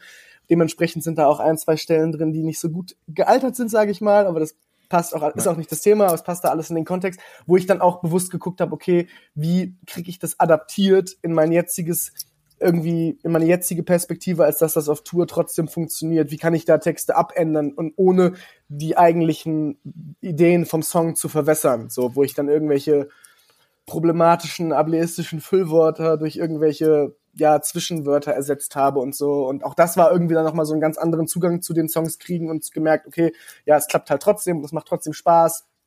Ähm, ja, und jetzt bei, bei Weich war es, glaube ich, vor allem so, dass ich ähm, so dieses, ich glaube, das emotionalste Konzert war halt für mich dieses Release-Konzert, was wir gespielt haben, weil ich da auch das Album einmal so richtig am Stück durchgespielt habe, was fürs Publikum dann fast langweilig war, weil ne, es ist ja, da weiß man dann, welcher Song als nächstes kommt und so. Aber das hat sich für mich so wie dieses das Album eigentlich niederlegen angefühlt, weil das so das erste Mal war, dass ich die meisten Songs gespielt habe und beim Paar. Und das war auch das ja. erste Mal, sorry, es war das erste Mal, dass du auf eine Bühne gegangen bist vor 200 Leuten und es war ein Tag nach Album-Release und die haben alle mitgesungen, anderthalb Stunden lang. Also ich gucke mir bis heute teilweise diese Instagram-Stories an und denk mir, wie zur Hölle war das so laut in dieser Location. Also die waren alle so dabei. So, so einen Tag nach Release, ja. Das finde ich halt auch krass, so okay, du legst dieses Album nieder, aber vor allem du spielst deine erste Soloshow, wo du nicht als Support oder als Feature kurz irgendwie zwei Minuten auf die Bühne darfst, sondern das erste Mal sind die Leute wegen dir da und dann sind die nicht nur da, sondern auch richtig emotional invested. Das fand ich persönlich so krass. Also so viel auf der Bühne geheult deswegen und es sind nicht mal meine Songs. So. Ja, ja und ich glaube, bei mir ist es dann immer ein Zwischending, ähm, weil bei manchen Songs bin ich dann auch so, gerade auf der Tour, so, dass ich gemerkt habe, ey, das ist eigentlich so krass und ich bin, müsste eigentlich so stolz sein, aber durch diese ganze Zeit, die ich jetzt schon in diese Songs und da reingesteckt habe, ist bei mir trotzdem irgendwie teilweise, dass ich da trotzdem kalt dann für bin auf der Bühne und eigentlich gar nicht zulassen kann, wie stolz ich sein müsste auf manche Aspekte, weil ich so überdrüssig bin, mich mit manchen Sachen davon zu befassen. Ähm, ja, hm. aber ja, nichtsdestotrotz äh, ein, ein wunderschönes Spektakel gewesen. Sehr schön. Ich möchte, ich möchte, ich möchte an der Stelle trotzdem noch mal als äh, Normie-Hörer anmerken, dass ich, dass ich hoffe, dass ihr trotz dreimaligen Spielen von Midwinter äh, das Publikum nicht überdrüssig gemacht hat, weil halt ich will bei jeder zukünftigen Pete Internet Whatever Show den Song hören, weil es hat in Mainz halt auch nicht funktioniert, die Leute damit abzustumpfen. Es ist wirklich erster Song vom Hauptset, letzter Song vom Hauptset und letzter Song in der Zugabe und die Leute waren bei jedem Mal noch mehr dabei. So, ich glaube, ja. wir könnten eine Show mit 16 Mal dem Song spielen. Das ist, keine ja, Ahnung. Wie, äh, wie eine alte Deichkind-Show, die haben auch zehnmal Remy ja. gespielt und das ging immer ja. besser. Ja, vielleicht ist das, ja. da sind wir wieder bei, wird aus Pete noch ein Rap-Superstar? Ich sage ja, wir müssen nur öfter mit Winter spielen. Ja, ich muss einfach noch, noch öfter einfach normale Rap-Songs machen. Ja, bisschen Hip-Hop. Ja. Ja, aber eben ja, genau, nice. ich glaube, das ist jetzt auch so bei so einer das Internet Show, das war halt auch so eine Woche nach der Tour, so, da ist man dann halt auch irgendwie so, okay. Und ich meine, es war jetzt keine lange Tour, es waren ja jetzt auch nur vier Stops, aber so für uns als Leute, die halt noch nie eine Tour gespielt haben, hat das halt dann teilweise gereicht, dass man dann schon teilweise so, okay, und jetzt spielen wir Midwinter und jetzt spielen wir nochmal Midwinter und weil ja funktioniert ja und, und äh, nee, ich glaube eben gerade ab nächstes Jahr ist das, glaube ich, dass wir wieder ein bisschen auf normal Null sind, was irgendwie die Herangehensweise und die Einstellung gegenüber den Sets angeht. Und ja, mal schauen. Ich weiß ja. nicht, was du hast. Ich hatte eine super Zeit. Ja, sau, sau interessante Eindrücke auf jeden Fall von, von den ganzen Live-Dingern. Ich finde es echt äh, faszinierend, auch so de, dein Ambitio, äh, ähm, Quatsch, ambitioniert, das ist Quatsch. Dein ambivalentes Verhältnis einfach so zu deinen eigenen Songs auf der Bühne finde ich crazy auf jeden Fall. Ich glaube, die Standardantwort von jedem Artist, oder von fast jedem Artist wäre so gewesen, ja, meine Songs sind die besten ich liebe die auf der Bühne, ich gehe voll ab, so, ich fühle die perfekt, so. Ich finde es nice, dass du auch mal sagst, dass halt auch man Songs auf der Bühne halt auch nochmal anders und manchmal auch nicht so perfekt wahrnehmen kann, wie vielleicht halt in einem anderen Setting so super guter ja, Aspekt. Voll. Ich würde äh, dann vielleicht trotzdem noch mal zum, oder vielleicht auch vielleicht auch ältere Songs, aber eigentlich wollte ich Weich vorschlagen. Habt mhm. ihr vielleicht beide noch mal einen Song von von dir, Pete, die ihr vielleicht auf unsere wunderbare Rap-Playlist für unsere Hörerinnen packen wollt zum zum Nachhören und genießen? Nelle, hast du vielleicht was? Ich habe vielleicht mit besonderem Live-Fokus, der sich irgendwie, weiß ich nicht. Mit Winter. Mit Winter. Ja, gerade schon, ich habe so lange drüber gesprochen. ich mag den Song auch sehr, aber wir haben den halt schon, schon, drauf und ich, ja. ich glaube, ich kann den, ich kann den gar nicht nochmal drauf machen. Ich kann den höchstens hochziehen, aber da muss ich in diese, keine Ahnung, 800 ja, Plays. Meines Wissens also darf man bei Spotify auch mehr, mehrfach Sachen adden. Ja, irgendwie wollte es gerade nicht. Ich weiß nicht. Also mit Winter ist natürlich schon ein gutes Meme. Ähm, ansonsten, wir haben auch auf der Tour, also auch so Sachen, die merkt man halt das erste Mal, also wenn du halt auf einer Tour bist, inwiefern so bestimmte Stellen in Songs, egal wie viele Leute mitsingen in jeder Stadt, trotzdem einfach nochmal mehr so Live-Momente sind, wo halt irgendwas funktioniert. Und wir zum Die Beispiel. Verfickten Hotdogs bei Ikea, Alter. Ja, es gibt halt diesen einen Song, wo ich ein Feature von Haxan drauf habe, der in Berlin auch zwei, drei Songs mhm. gespielt hat. Und er hat halt so eine Stelle, wo er, ich fress, was ich mir leisten kann, Hotdogs bei Ikea sagt, wo ich ihm im Studio noch gesagt habe, das ist ein bisschen corny, oder? Und jetzt ist es halt die Zeile, wo live alles so, ja, Mann, ja, also das ist halt genau das Maß an Corniness, wo halt, wo man halt dann, wenn man in so einem Raum ist und komplett in diesem Drive von so einem Song ist, dann klappt es halt. Und das ist auch so Sachen, die merkst du halt nie, wenn du im Studio sitzt und dir so überlegst, ja, das ist dieser schmale ja, dafür, so dafür das, das, das wilde Verderben featuring Haxan auf die Playlist hätten wir damit geklärt. Hätte ich auch gedacht, ja. ja. Das ist auch, das ist, überrascht mich jetzt irgendwie total. Ich habe irgendwie den, den Song, als ich zum ersten Mal gehört habe, ich gedacht so, ja, okay, diese Stelle ist so der Live-Moment. Das war mir sofort klar, einfach, yeah. dass so das ganz anders wahrgenommen wird vom Künstler selbst.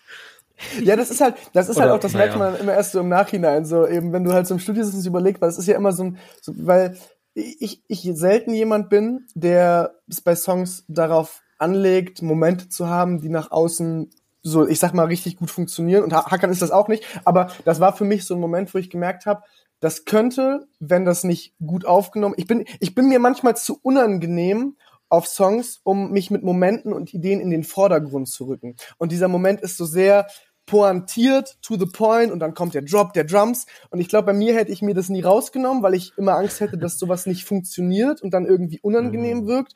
Und ähm, dadurch bin ich dann im Studio immer eher so, ah, nee, ah, ist vielleicht zu corny, I don't know. Und dann muss man eigentlich oft einfach mehr so zu sich stehen und so ein bisschen Mut haben, auch einfach ja. zu der eigenen Corniness zu stehen bei manchen Sachen, weil ja. in den meisten Fällen sind das nur Insecurities, die zu laut sind und ja. ja. Ich meine, das Schlimmste, was passieren kann, ja gut, dann ruft halt keiner mit. Ja. Okay.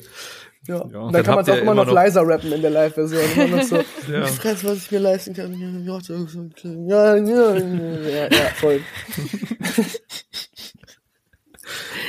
okay. Perfekt. Zur eigenen Corniness stehen ist auch einfach wirklich wichtiges Element von Hip-Hop. Ich habe jetzt Angst, Voll. dass das jetzt der Folgentitel wird. Ist, ist ein ganz okayer Titel, oder? Auch ein Corny-Titel, aber ich meine. Ja. wir, wir, wir, wir als Rap-Stammtisch könnt da eher, also könnt da einfach äh, selbst zu unserer Corniness stehen an der Stelle. Ja, dann habt ihr mir einiges voraus. Jetzt, jetzt bin ich gespannt. Jetzt ist gerade eine mega Vorlage, um eine richtig geile Überleitung zu was auch immer zu machen. was? Ich, ich, ich krieg das gerade nicht geballert. Ist okay. Welche Überleitung? Ist Nee, Dann mach du die doch einfach, Nelle. Nein, nein, nein, ich will keine Überleitung machen. Ich dachte nur gerade so, wenn wir gerade so, boah, boah, corny Hip-Hop oder so, falls jetzt irgendwie die next Kategorie ist, Album besprechen oder so, hätte man so, ah. apropos corny Hip-Hop.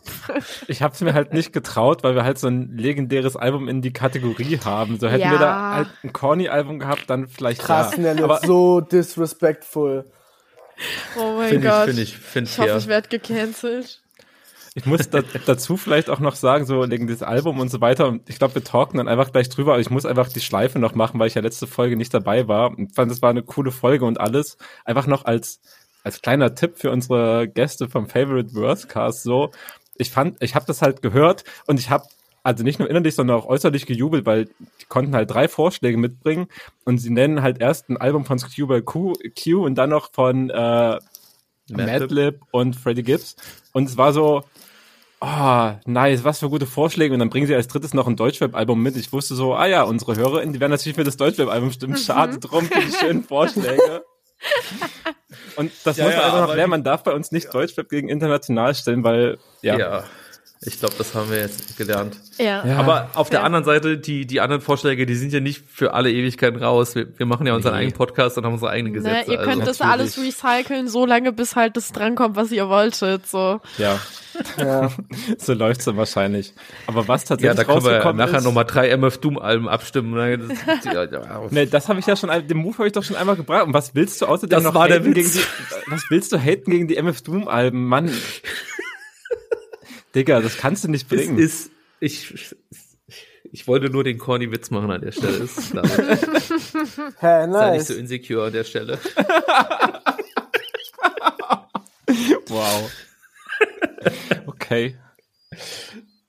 Okay, also wir gehen, wir gehen jetzt in die Kategorie rein. Liebe Grüße an Ferris. Also ich fand alle drei Vorschläge gut und ich äh, auch. Ich auch. Und äh, schlussendlich äh, haben wir wurde wurde darüber abgestimmt und wir reden jetzt über äh, 1, 2, äh, Schrägstrich Dennemann hauptsächlich mit, ähm, ja, mit äh, gefährliches Halbwissen. Und äh, ich freue mich tatsächlich so, auch. Wir haben auch so, wenn wir Gäste haben, dann immer so, ah, haben die Bock drauf und machen die das? Und äh, ich könnte halt auch verstehen, wenn man halt irgendwie sagt, ich möchte mich jetzt nicht zu irgendeinem Ende 90er Rumpel-Hip-Hop-Beat-Album nochmal hören, oder ich habe auch keine Lust nochmal anzuhören so. Aber ihr habt sofort gesagt, ja klar, da sind wir auf jeden Fall dabei.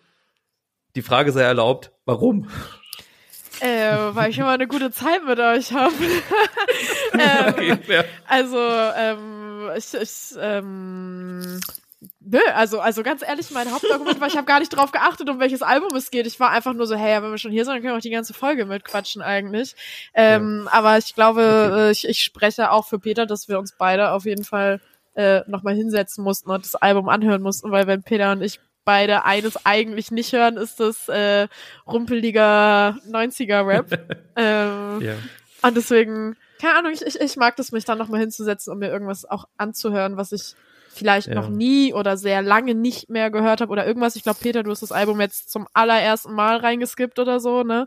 Also ja, ich habe ich hab so von der Stunde, die es lang ist, glaube ich, so 40 Minuten gehört und dachte, ich biete hier so vielleicht eben, weil ich auch dachte, hey, warum jetzt rausgehen bei der Stelle und dann irgendwie euch das überlassen? Vielleicht biete ich die Perspektive der Person, die keine Ahnung hat und im Zweifelsfall irgendwelche weirden Fragen zwischendurch stellt.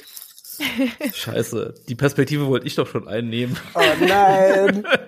oh ich weiß auch nicht, also es ist bei es ist ich habe halt wirklich auch so davor gesessen. Ich meine, es ist ja ich glaube, ich kann mir ja schon rausnehmen zu sagen, dass ich hier der älteste im Podcast bin.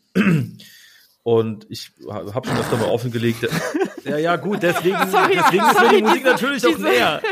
Diese Bildkachelreaktion, so ein Schulternzucken und so ein Daumen hoch.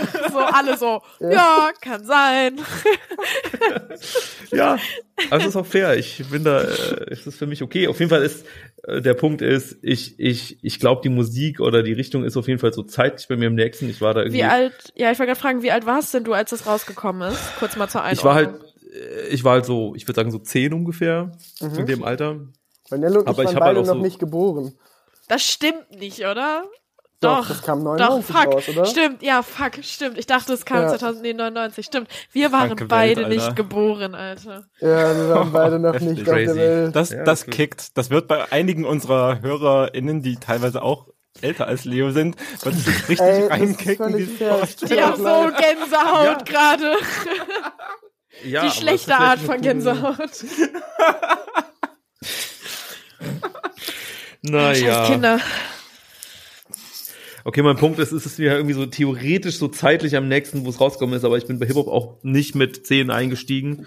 Ja. Beziehungsweise schon halt mit den Songs, die auf der Smash waren. Smash hatte ich auch, aber halt zehn Jahre später. Ja, geil. ja. Gibt es das Format noch? Ich glaube, das haben wir vor 50 Folgen auch schon mal besprochen und ich habe es schon wieder vergessen, na egal. Aber ich habe damals irgendwie so viel Hip-Hop über Sammy Deluxe gehört, habe ich ja vorhin schon mal gesagt, oder war es im Vorgespräch? I don't care.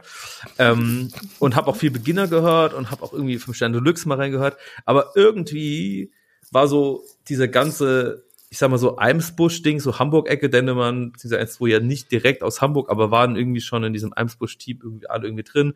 Merkt man ja auch ungefähr. Ich habe, sind irgendwie, es sind extrem viele Cuts drin von Songs von Sammy Deluxe, von allen möglichen aus Hamburg. Es ist irgendwie ja. alle oder sehr viele aus der, aus der Ecke sind irgendwie drauf gefeatured, aber irgendwie, ich war mir nicht sicher, aber ich glaube, ich habe es einfach nie gehört damals.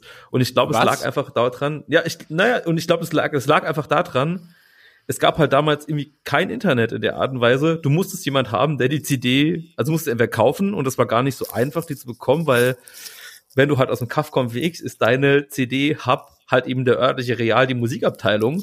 Und ja. da steht halt gefährliches Halbwissen fünf Jahre später halt nicht im Regal. Und ich hatte aber auch niemanden so richtig, der es mir irgendwie ganz ganz normales Ding gebrannt hat oder rübergeschickt hat oder so. Und deswegen bin ich irgendwie nur so richtig reingekommen so. Und ich glaube, ich habe Dendemann irgendwie so zum ersten Mal so, als dann irgendwie so um 2006 irgendwie dieses stumpfes Trumpf-Album und dann, das ist auch so, das ist dann auch so ein bisschen im Radio gelaufen und irgendwie gemeint so, ach ja, ich weiß nicht. Es hat mich irgendwie nicht so gecatcht, weil irgendwie habe ich es nicht so richtig gespürt und jetzt, wo ich es dann nochmal so gehört habe, so vielleicht zum ersten Mal, vielleicht habe ich es irgendwann schon mal reingehört, weil ich dachte, naja, eigentlich fand ich das ja cool, so die ganze Ecke da. Aber ja, es hat mich jetzt halt leider auch beim ersten, in Klammern wiederhören, auch jetzt nicht so krank umgehauen, wo ich gedacht habe, so, yes, richtig geile Songs drauf. Ich fand es aber auf keinen Fall irgendwie schlecht und fand es auch irgendwie cool, dass es äh, bemerkenswert war, was ich schon gesagt habe, dass irgendwie so viele so Cuts drin machen und dass es irgendwie so ganzen coolen das ganze Album so einen Mixtape-Charakter hat und es ja, irgendwie so durchläuft. Lag vielleicht aber auch daran, auch eine Besonderheit, es ist gar nicht auf Spotify, sondern man muss es irgendwie, ich muss es auf YouTube hören und vielleicht ist es dann einfach auch der Cut, wie es auf YouTube hochgeladen ist. Ich, wie ich heute so Morgen mit, mit der YouTube-App offen zum Lidl gelaufen bin und mein Handy nicht äh, ja. sperren konnte, weil YouTube offen bleiben musste, damit ich dieses Album ja. hören kann. Da kann ich, da kann ich auf jeden Fall Tipp geben, wie man YouTube auf jeden Fall noch stabil linken kann, um das nicht zu machen, weil normalerweise wollen die dir irgendwie 10 Euro abkaschen, damit du das kannst, mhm. aber ich habe gerade den Probemonat über den Adblock-Ding gerade, aber dann muss auch, ich das ist jetzt nicht der Link, denken, den ich drauf habe. Ich, ich schicke dir in zwei Wochen eine Nachricht. Nein. Nein, aber einfach über den Browser und über Brave Browser einfach hören, wo das einfach, wo du das einfach genauso linken kannst. Außerdem automatischer Adblock auch drin, auch geil. Deswegen hat es gut Okay. funktioniert und ich konnte es im Auto hören. Das Wie so ein werde ich Boomer. berücksichtigen, wenn ich dieses Album das zweite Mal höre, was wahrscheinlich nicht passieren wird. Okay. Oh mein Ja, Gott, das ist voll nice. böse.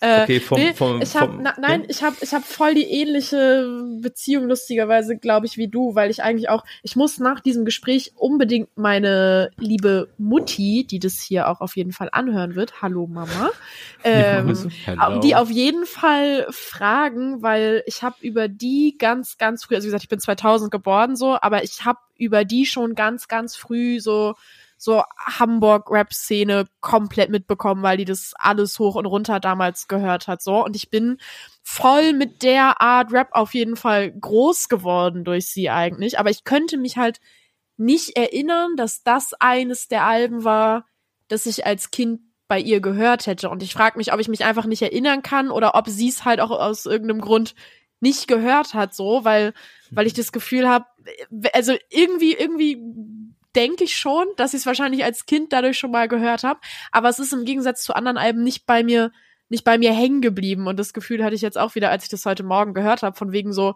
ja, cool, ich glaube, wenn ich das irgendwie in einer anderen Ära meiner Musiksozialisation anhören würde, hätte ich es cooler gefunden als jetzt. Ich kann es trotzdem okay durchhören und abnicken für das, was es ist, aber ich hab's auch irgendwie so, ich hab, wann habe ich das gehört? Heute Morgen um 10, jetzt haben wir viel nach 10 abends. Ähm, ich weiß nicht mehr so viel, um ehrlich zu sein. Also irgendwie ist dann nichts, was so krass in meinem Kopf sitzen bleibt, sondern das lief so durch und ich sag irgendwie, ja, ist cool, aber damit Flows ist es für mich auch schon wieder, ja, Flows und Beats und nice, aber es berührt mich nicht mehr, als dass ich sag, nice, so. Ja, ich möchte direkt rüberleiten, aber äh, als erstes Shoutout an deine Mutter und Eltern, dass sie einfach Shoutout, das gehört haben. Shoutout, so. Mutti. Finde ich, finde ich, glaube ich, ist nicht selbstverständlich oder nicht häufig passiert in der Welt. Nee, glaube ich auch Ähm, nicht. Pete, was hat, äh, was hat das mit dir gemacht, das, das Ähm, zu hören?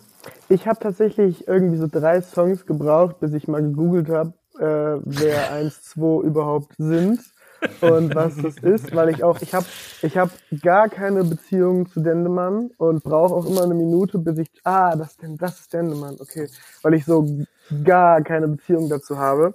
Und dann erstmal so, okay, ist eins, äh, erstmal so gegoogelt habe und dann so beim dritten Song, ah, okay, und da sind auch die ganzen anderen äh, Namen, die man irgendwie so, die ich persönlich so einfach nur damit mit verbinde und in Verbindung gebracht, aber wo ich so kein, keine Erinnerung dran habe. So auf meiner Smash-CD damals war nur Flair und die Firma drauf, nichts von Dendemann. Dementsprechend habe ich da leider auch keine Bezüge dahingehend. Äh, ich ich ähm, musste neulich für den Backspin-Podcast 93 Till Infinity hören. Und das war so ein bisschen eine ähnliche Erfahrung für mich. Ich habe das halt auch, ich, kon ich konnte halt beides sehr gu- gut hören und dann irgendwie so in die Zeit einordnen und mir denken, ja, ich verstehe total, warum das irgendwie wichtige Alben sind. Bei, bei 93 Till Infinity vielleicht noch mal ein bisschen mehr als hier. Hier war ich mehr so, okay, ich checke, was daraus entsprungen ist und inwiefern das für die deutsche musiksprachige Szene irgendwie auch nochmal ein wichtiges Album gewesen sein könnte. Ich habe mich jetzt nicht reingelesen, inwiefern das tatsächlich was die beeinflusst hat und so. Ähm, aber, ähm, oh, ich saß gerade hier so, mein Mikrofon war unter meinem Hals.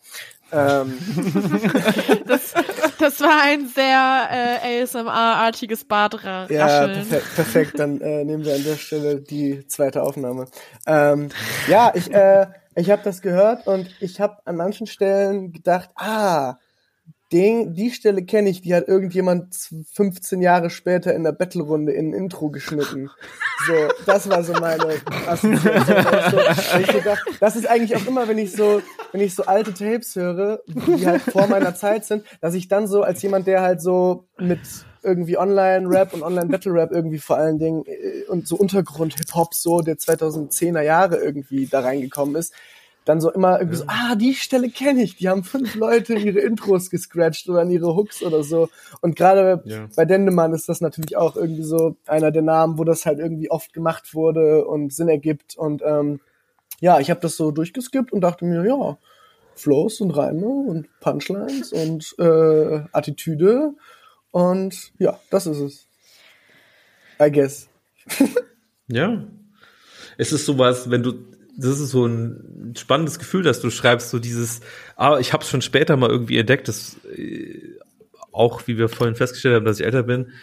Das passiert mir dann halt auch eben mal, weil dann halt eben gerade so in deutschen Sachen dann halt öfter mal auch so 90er Jahre amerikanischsprachige oder englischsprachige, amerikanischsprachige. Ja, wenn ich dich ganz kurz unterbrechen darf, eigentlich perfektes Beispiel, was ich eben mit Backspin meinte, mit dem ähm, 93 Till Infinity Album, ja. weil 93 Till Infinity so als Floskel hat mir immer was gesagt, aber mein erster Bezug dazu war ein Song von Mauli von 2015, wo der Hip-Hop-Klischees parodiert und ich gar nicht wusste, was das Album ist. Ich wusste nur, ja gut, 93 Till Infinity, es wird wohl irgendein Hip-Hop-Klischee sein, I don't know. So, ja, das war's ich glaub, irgendwie. Ich glaube, Nico Backspin hatte wirklich eine schlechte Zeit, als du das erzählt hast. Liebe Grüße, ja. aber ich glaube, das hat ihm so wehgetan. Grüße gehen raus an der Stelle. Stelle. oh, ich möchte auch mal in Backspin-Podcast eingeladen werden und Nico Backspin eine schlechte Zeit bereiten. ja, das war mein Jahreshighlight. ja, dementsprechend, ich hatte eine, eine Hip-Hop-Zeit und dachte mir, ja, Mann, Flows und Reime. Zeit. Und äh, ja. Das ist ja Wahnsinn, ey. ja, ja, war gar nicht schlecht. Ja. Das ist, ja. David, wie ging's dir denn? Du hast, du hast ja noch gar nichts gesagt. Ja. ja.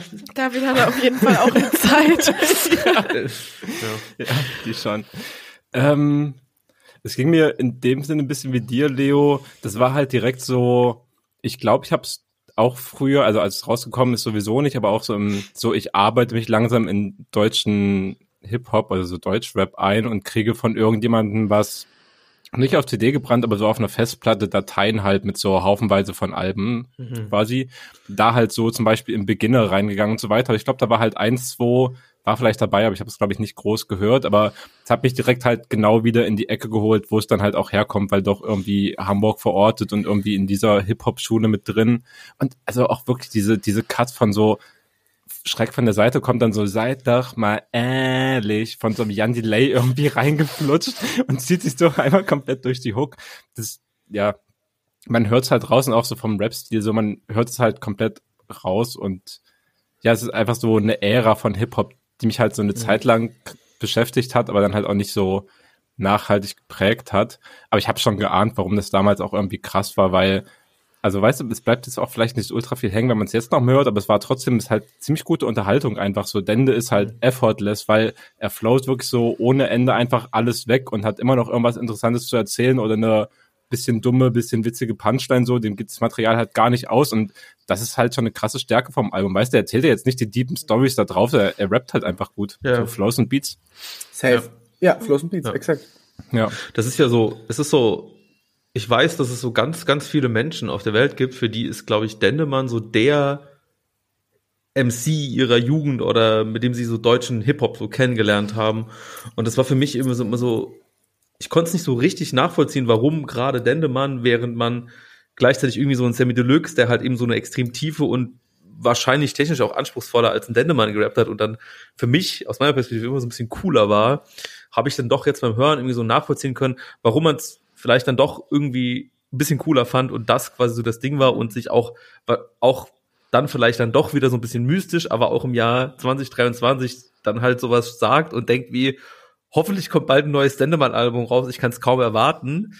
Äh, wo ich mich dann vielleicht auch nicht so ganz sehe, aber ich konnte es auf jeden Fall so ein bisschen mehr nachvollziehen und äh, weil ich halt irgendwie, glaube ich, die ersten Sachen halt, wie gesagt, diese stumpfes Trumpfzeit äh, von, von Dendemann irgendwie mitbekommen habe, wo ich gedacht habe, so, ach ja, das ist mir auch nicht so, das ist mir nicht hip-hoppig genug und ich würde, weiß ich auch nicht. Vielleicht, vielleicht als jemand, der sehr wenig Bezug zu sowohl Sammy Deluxe als auch Den Dendemann hat, ähm, grobe Einschätzung, warum diese Wahrnehmung vielleicht so stattfindet. Ich glaube, hat Dendemann nicht einen wesentlich konsistenteren äh, Output einfach gehabt, beziehungsweise auch weniger Output mhm. vor allen Dingen als Sammy Deluxe. Ja, und Sammy Deluxe ja, hat sich ja auch irgendwann so sehr, was so seine Wirkung und irgendwie, wo irgendwie so angeht, so sehr verwässert, habe ich das Gefühl, weil so gerade so mhm. die Releases der letzten zehn Jahre ja teilweise auch so ein bisschen ohne irgendwie was gehört zu haben, außer Zusammenschnitten und irgendwie Eindrücken von anderen, ein bisschen mehr in die corny alte Leute Richtung gegangen ist und teilweise irgendwie ja. da so ein bisschen von, äh, so ein bisschen entmystifiziert, während denn man ja irgendwie hm. abseits von so ein paar modernen Einflüssen ja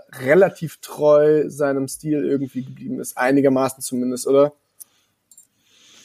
Ja, ja, doch, das äh, würde ich jetzt nicht verneinen können, was du gesagt hast. Ich finde, es auf jeden ja, Fall durch auch so weniger wilde Phasen gegangen, die so Sammy hatte. Weißt du, bei dem sie jetzt auch nicht die letzten zehn Jahre konsistent auf einem Level irgendwie weder ein gutes noch ein schlechtes, sondern so, da sind halt einfach so viele Auf und Abs. Und ich finde, das hat sich Dende halt so ein bisschen teilweise gespart. Und wenn du jetzt das letzte Album von mir hörst, so 2019 rausgekommen, natürlich sind da Beats drauf, die hätte so noch niemand produziert, natürlich in einem Jahr 1999 zum Beispiel, so ist ja klar, natürlich macht das irgendwie den Sound irgendwo ein bisschen modern, aber es stimmt schon, weil das kannst du schon mit dem Zeug von früher auf jeden Fall verbinden.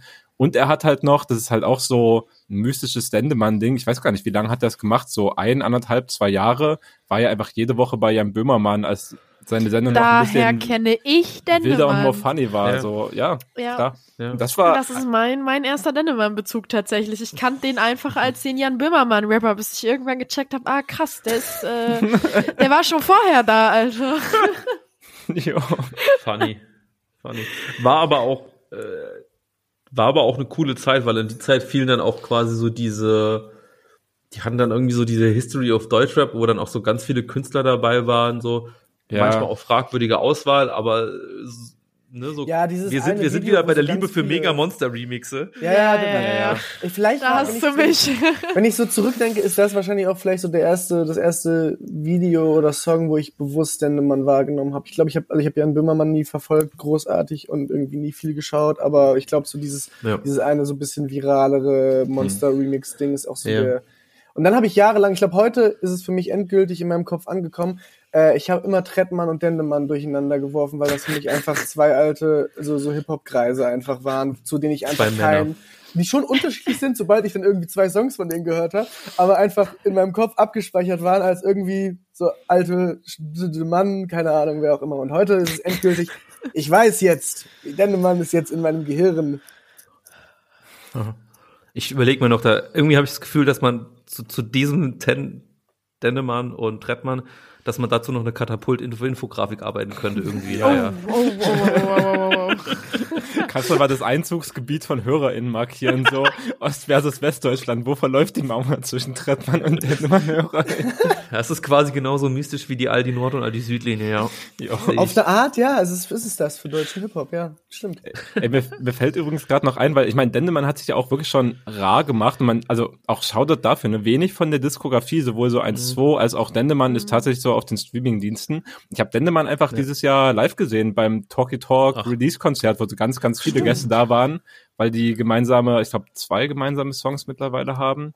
Und genau, da ist er einfach so als kompletter Überraschungsgast auf die Bühne gesteppt und es war komplett nice. Er hat abgeliefert und alle haben es gefeiert. Das war ein sehr cooler ja. Hip-Hop-Moment, weil, also hat natürlich jetzt auch nicht den ganzen Abend musikalisch bestimmt, das war schon funny. Also ja. ohne zu lügen, so, das hat trotzdem was gemacht, so auch so, als die Artist danach, es war jetzt nicht so, es war äh, keine große Location halt.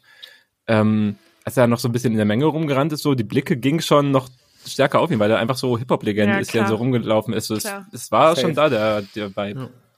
Die normale im Splash Backstage sitzen Experience und einfach ja. sich denken, crazy, den gibt's noch. So. Ja. Ja, auf der anderen Seite so rar machen, da, da machst du sowas halt auch mystisch so und so ein bisschen cooler Safe. so. Ja. Ne? Und wenn ich mir so gerade so, ich denke dann gerade so, ne, wenn ich gerade mit dieser Hamburger Ecke oder mit Rappern, die damals in der Zeit irgendwie groß war, da kann ich jetzt irgendwie auch zu Dendemann am wenigsten irgendwie so Sachen sagen, die mir negativ aufstoßen. Das ist das Gute, wenn man nicht dauerhaft das Bedürfnis ja. hat, die Fresse aufzumachen, sondern ich, nur, ja, wenn man mal einen guten Text geschrieben hat. So. genau das sagen. Voll. Das ist, glaube ich, einer von denen, die einfach verstanden haben, so wie geil das sein kann, sich manchmal rauszuhalten, was jetzt nicht irgendwie heißen soll, man macht's richtig, wenn man gar nichts sagt, das ja auch nicht, aber, ähm, ja. aber das ist irgendwie, habe ich noch nie drüber nachgedacht, aber stimmt, ein sehr gutes Maß von, wenn er was sagt, ist es, soweit ich weiß, immer vernünftig. Bitte Es würde in der Word-Playlist landen bei Spotify.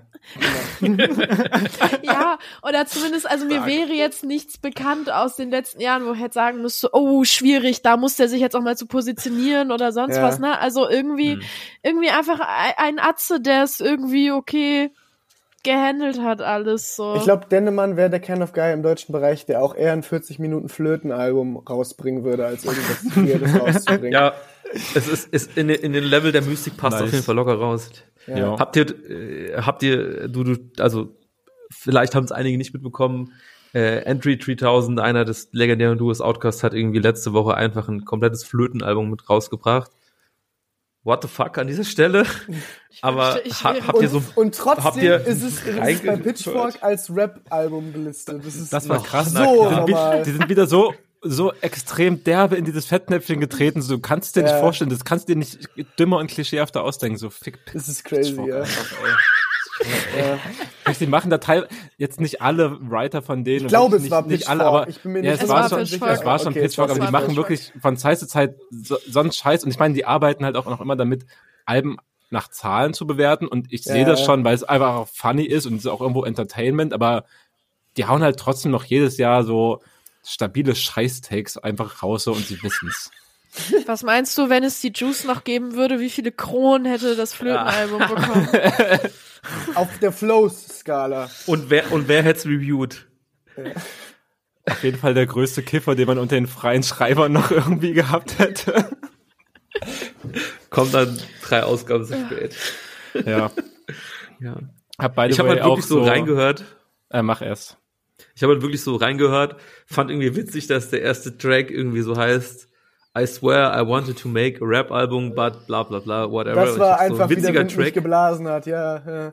Aber Ja. alle Titel des Albums sind Gold. Also da ist kein Song, den ich, also allein für die Songtitel ist es schon irgendwie total respektabel und ich check das. Also äh, eben lieber irgendwie an einem Punkt sagen, hey, ich bin vielleicht nicht mehr hip und habe jetzt nicht mehr so den, das Bedürfnis, großartig 40 Minuten zu spitten und dann einfach irgendwas Ja. Experimentelles durchzuziehen, weil man vielleicht auch einfach schon das rausgebracht hat, was man jetzt irgendwie künstlerisch auf der, wofür man bekannt ist, Ebene rausbringen will und dann ist es im Zweifelsfall halt ein experimentelles Flötenalbum und ich habe es auch durchgeskippt und fand es halt permanent interessant, aber ich war einfach selten in dem Mut, als dass ich gesagt hätte, ich höre mir das jetzt komplett am Stück an.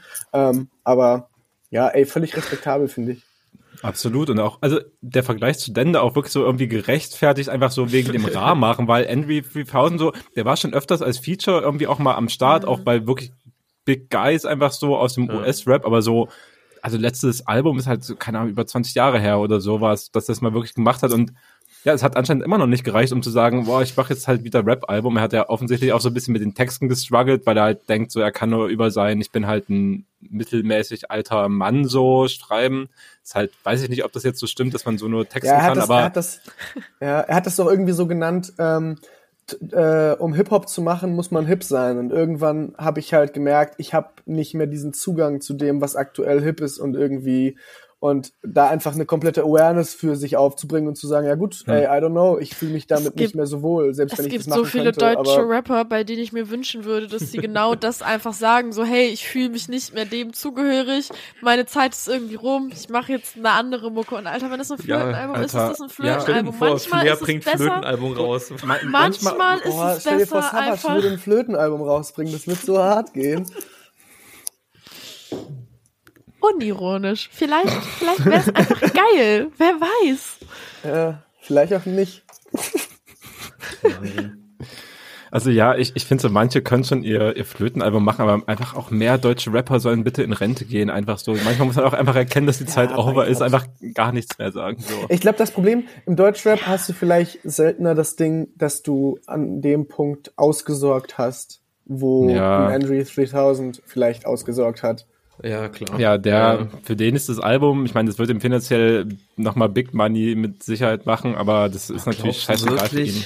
Natürlich, weil das ist, das ist jetzt schon ein Meme. Natürlich, wir reden im Rap-Stand natürlich über ein scheiß Flötenalbum, also wenn's, also, come on, natürlich. Ja, aber das ist, das ist halt aber die Frage. Aber ja, da, da, das ist genauso, wie wie es mir ging. So, ich klick da halt so einmal rein und Peter hat irgendwie komplett einmal durchgeskippt. Aber wirst du es nochmal an, anspielen? Es hat trotzdem, es, ja, es ist ja, schon. Okay, gut, okay.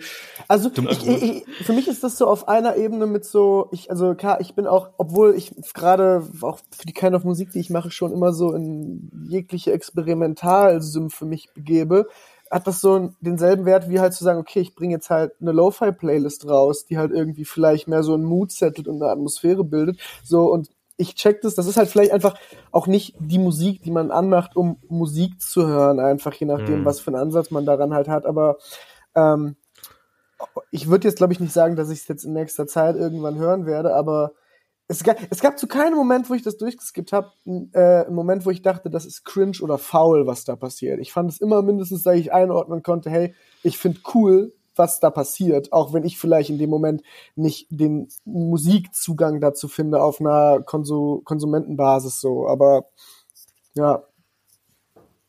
Okay, ja. Ja, das, das kann ich schon nachvollziehen, wie du das siehst. Ja. Ne? Ja, ist ja. halt vielleicht kein Crowdpleaser, das check ich auf jeden Fall. Kann man, glaube ich, vor Schwur sagen, ja. Ja. ja. Mhm. Bevor wir vielleicht dann auch noch über aktuelle Hip-Hop-Songs und andere Genres-Songs reden können, wollt ihr beiden noch äh, drei Vorschläge für unsere nächste Runde, oh, die ja. Kategorie hier reinschmeißen? Ja, ich bin, ich bin sehr, ich bin sehr aufgeregt, was jetzt kommt. Ja, Mann, also das sind, ich direkt weg, das sind meine drei Vorschläge, weil als ich Peter gesagt okay. habe, hast du alte Hip-Hop-Alben, die das irgendwie. Das muss nicht unbedingt alt sein. Ja, ältere, aber zumindest, also, also ja, nix ja, ja. jetzt irgendwie. Und, und dann hat Peter, warte, ich muss kurz gucken, dann hat Peter mir, glaube ich, ein Album von 2018 geschickt oder so. Und dann war ich so, ah, okay. ich, Ey, das, das, ist auch fünf Jahre alt. Das ist auch schon wäre, Zeit. Ist, ist wahrscheinlich gerade die Grenze, wo ich finde, da ist es okayisch. Ja. Na gut, dann hat Peter jetzt trotzdem Pech gehabt, weil ich mir schon drei alte okay. Sachen ausgesucht habe. Ja, aber das ähm, Einzige, also ich habe zwar natürlich auch ältere Rap-Alben mhm. gehört und so, aber halt nichts, was ich jetzt mit irgendwie Euphorie oder irgendwie mit irgendwie einem dollen Bezug oder irgendwas, wo ich das Album jetzt auch noch vor Augen, vor Augen und Ohren gehabt hätte, was hätte zuordnen können, außer Peter Fox Stadtaffe, was so Standard ist, was ich jetzt nicht mhm. hier reinwerfen wollte. Deswegen habe ich das Nelle überlassen, die mhm. deutlich ja. Hip-Hop. Jetzt will ich aber, auch wenn es außerhalb der Kategorie jetzt ist, dann würde ich jetzt natürlich mhm. trotzdem gerne wissen, was du reingeworfen hattest. Warte, ich guck eben nach. Ähm, ich hatte ja ähm, erst Peter so Rap-Alben und dann irgendwie habe ich gedacht, es ist egal, ob es Rap-Alben sind und dann so ja. Nicht-Rap-Alben reingeworfen, oder? Äh, du hattest ähm, irgendwas von 100 Gags auf jeden Fall. Ja, 10.000 nice. Gags. Ah, 10.000 Gags. Dann hattest du Am Rest von Tristan Brusch und Schlecht von Odd John. Ja. Und dann hattest du noch andere englische Sachen, die ich nicht kenne. Mhm. Aber da war was von 76 dabei. Was ist denn das? More Ach, das war Plantasia. Da, da habe ich halt gedacht, dass es egal ist, ob es Rap-Alben sind oder nicht. Das ist äh, ja. quasi das. Ja, das wir sind erste... ja Rap-Stammtisch, Peter. So. Ja, ja, ist ja fair, fair. Deswegen. Naja, und deshalb habe ich jetzt drei richtig coole Deutsch-Rap-Alben mitgebracht, weil ihr es liebt, über Deutsch-Rap-Alben zu sprechen und eure Community Ich liebe es, über Deutschrap zu. Ich liebe es, über Deutschrap zu sprechen. Ich auch. Okay. Ich möchte an der Stelle mich nicht von Deutschrap wegassoziieren. Nur weil ich okay. ein Vollidiot bin. Ich muss zugeben, ich habe auf jeden Fall drei nicht so nischige Alben mitgebracht. Also es kann gut sein, dass irgendwas davon schon mal besprochen oder abgestimmt wurde. Okay. Also äh, vielleicht, I don't know. Äh, ich habe mitgebracht äh, erstens äh, Neopunk von Prinz Porno. Ähm, Geil weil ich da einfach früher eine richtig ja. gute Zeit mit hatte. Ja, Alter, ja. Also, also da können wir jetzt, oh Gott, wir dürfen nicht anfangen, jetzt darüber zu sprechen. Das müsst ihr ja nächste Folge da machen. Mann, ey, aber, jetzt will ich aber darüber sprechen. äh, ich hatte eine gute Zeit damit. Punkt. Da müssen wir uns, ähm, falls es nicht abgestimmt wird, also falls es auch abgestimmt wird, dann müssen wir auf jeden Fall noch mal irgendwann ja, mal noch mit Bier hinsetzen. Wir, wir machen, noch mal so wir machen noch eine, 30 eine Minuten, Alter. ja. ähm, dann habe ich gedacht, weil ihr ja letztes Mal den Tour-Klassiker hattet, ähm, äh, Die Welt hört mich, den Casper-Klassiker, einfach nochmal hinten dran gehangen. Oh, das ist von 2006, ne? Sechs, mhm. korrekt. Ja. Ähm, und dann ja. tatsächlich das, oh, das einzige das, ja. Album aus der Zeit, das ich jetzt noch höre, um eine richtig gute Zeit zu haben, ist der bessere Matthäa Ketzmann von Meckes von 2005 geiles Album, auch Hab jetzt ich auch noch. schon mal gehört. So. Äh, ah. Genau, das sind meine Pitches. Mac ist der bessere Matthäa Ketzmann, Casper, die Welt hört mich und Prinz Porno Nepomuk. Ihr könnt jetzt abstimmen in den Instagram Stories äh, des Rap-Stammtisch. Ja, ist auf Instagram, nice. oder? Ja. Ich hab, ja, ja, ja, genau. ich habe das Gefühl, ich habe das Gefühl, dass ich glaube, weiß, was rauskommt, aber vielleicht auch nicht. Ich glaube, es wird spannend. Ja, mal spannend. Cool. Mal gucken. Ja. Aber eigentlich haben wir jetzt gut Werbung für Neopunk gemacht. Also jetzt wollen die Leute ja. alle hören, was du zu Neopunk zu sagen hast. Ja, toll. Naja, gut, na gut. Hier. Ja, gut, aber letztes Mal, letztes Mal, als, als Schoolboy Q von den Jungs vom Fair Broadcast vorgeschlagen wurde und Torben sich auch schon gefreut hat wie Bolle, das hatte auch leider nicht den entscheidenden Einfluss. Ich will nicht sagen, dass es keinen Einfluss hatte, aber. Ich werde mir so viele Fake-Instagram-Accounts machen und für dich abstimmen. aber da kann ich auf jeden Fall, also, ich will, ich will keine, ich will nicht noch mehr Bias reinbringen, so ist schon. Okay, fair. okay, okay. Wir, wir, wir, irgendwann kommt, irgendwann kommt es ja vielleicht noch mal, der Rap stand ist für immer und irgendwann ja. geht es. Vielleicht. Und sonst machen wir Ey, das äh, im privaten Raum ohne Tonaufzeichnung. Ja. ja. Ich will mal gerade, will mal kurz noch mal so, ähm, also ja, danke für die Vorschläge. Du hast es gesagt, wir stimmen bei Rap Stammtisch ab. Aber du hast jetzt irgendwie so ein altes Casper-Album mit reingebracht und mhm. aufgrund auch äh, vorheriger Folgen, wo du als Gast dabei warst, wissen wir, dass du großer Casper-Fan bist. Und Casper hat am Freitag du hast, glaube ich, gehofft, dass ich nicht frage, aber irgendwie, Casper ist natürlich auch weiterhin einfach ein super, super relevanter Rapper und wichtig, dass er irgendwie da ist. Und es kam irgendwie so ein bisschen so halb überraschend irgendwie raus. Aber ich glaube, so viele fanden es leider nicht so gut, das Album. Und ich würde jetzt mal dich als Fan, weil du hast es bestimmt gehört und auch wenn du nichts auf die Playlist kommst, sagen, was für eine Emotion du dabei entwickelt hast. Leo. Wir können es auch rausschneiden, tut mir leid. Nee, ist alles gut, Leo. Ich habe das Album noch nicht gehört, weil Oha. ich am Freitag oh. auf der Album-Release-Party war und äh, ja. ich stark davon ausgegangen bin, hey, ich höre mir das Album vorher nicht an und ich habe auch die Single-Auskopplung eigentlich jeweils ja. nur ein, zwei Mal gehört.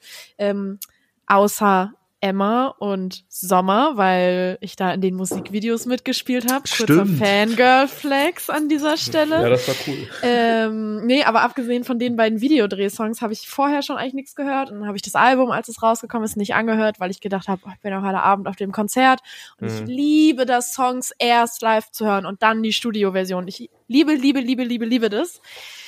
Ähm, ja, ich kenne nach diesem Konzert genau einen Song mehr vom Album, weil äh, einfach keine Songs von dem neuen Album so richtig gespielt wurden. Das, äh, das ist ja ist, äh, zwei Songs, krass. zwei Songs. Wir haben uns die Tracklist nochmal angeguckt. Ja, nee, ich habe aber herausgefunden, die Tracklist, die wir uns online an angeguckt haben, das ja. ist die Setlist, die irgendein Fan halt abfotografiert hat, die auf der Bühne klebte. Aber Casper hat den vorletzten Song spontan nicht, nämlich nicht gespielt. Ah, also ein okay. neuer Song wurde gespielt, auch wenn online steht, es waren zwei neue. Er hat eine Nicht-Auskopplung gespielt. Huh. Und das, äh, Sag ich, wie es ist. Haben wir, den fand ich okay, aber ähm, ich habe, ey, ich, ich habe das Album jetzt noch nicht gehört, weil ich tatsächlich noch ein bisschen mhm. an diesem Konzert knabbere, weil weil das kein gutes Konzert für mich leider war. Es bricht mir das Herz, es zu sagen, aber es war das äh, nicht das schlechteste, aber das das äh, enttäuschendste Casper-Konzert für mich leider, weil ich da mit ganz, ganz viel Freude und Erwartung reingegangen bin, mhm. mich so gefreut habe,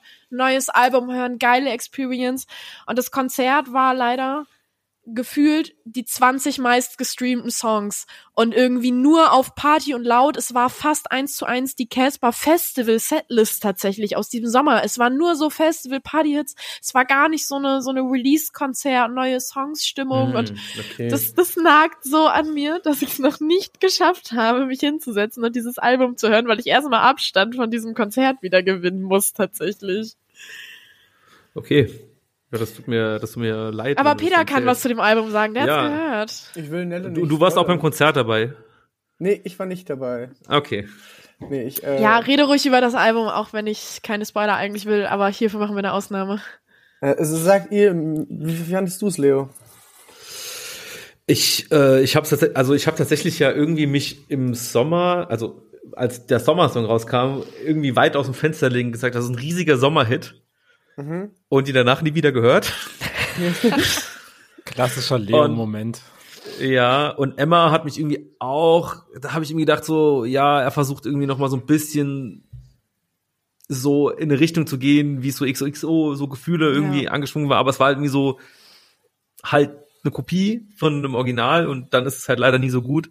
Und irgendwie dieses Album, ich habe halt leider auch den Fehler gemacht, ich habe halt, das ist halt auch traurig, so irgendwie bin ich so aus dem Casper-Game raus, dass ich nicht mal was in meinem Release-Radar hatte von dem Album, was ich irgendwie schockierend oh. finde irgendwie. Und ich habe es irgendwie so mitbekommen. wie es bei mir war nebenbei, rede weiter. Ja. Und ich habe es irgendwie so mitbekommen, weil unser, unser, ja, ich sag mal, Kollege, Freund Mathis Rabe irgendwie eine Review für Zeit Online geschrieben hat. Und ich habe mir dann zuerst die Review angelesen und die war nicht besonders positiv, sagen wir es mal so. Vielleicht können wir da den Link irgendwie irgendwo reinsetzen, so. Packen wir falls rein. es nicht inzwischen hinter der, hinter der Bezahlschranke ist. Oder? gibt, glaube ich, noch keine Paywall. Noch nicht, super. Und dann habe ich irgendwie schon das Gefühl gehabt, ah, okay, hm, na gut, höre ich mal rein. Und das ist halt leider auch immer so dumm, wenn man sich so eine so so eine so eine sehr starke Meinung und auch eine sehr tiefgreifende Meinung schon angehört hat und dann merkt man halt irgendwie so, wo die Punkte, die da rezensiert wurden, da merkt man schon, ah ja, hat er schon irgendwo recht und man sieht es dann auch so. Deswegen wollte ich, dass du jetzt erst was sagst, damit ich mir dann eine Meinung bilden kann. Ja, ja. ich werde leider wow. nicht so viel dazu sagen können. Ich habe ich hab, ich hab ja auch keinen Song auf die Playlist von uns gemacht, weil ich hatte irgendwie das Gefühl, okay, es ist irgendwie auch nicht so richtig dabei, was mich so richtig abgeholt hat. Ich fand es aber auch nicht schlecht so und ich habe mich so gefragt, okay, wie wie geht es so, so den Hardcore Casper Fans? Finden die es gut, weil sind natürlich schon auch noch mal so Emma-Songs irgendwie dabei, die in so eine Richtung gehen, findet man, findet man das irgendwie gut oder findet man es doch irgendwie so ein bisschen zu beliebig? Deswegen habe ich auch insbesondere dich halt gefragt. So, äh, ich habe mir irgendwie keine so richtig abschließende Meinung, aber ich glaube, ich werde es vielleicht auch nicht noch mal oft hören. Das ist dann mhm. schade. Ich hätte es natürlich gerne auch anders gehabt. So. Ja.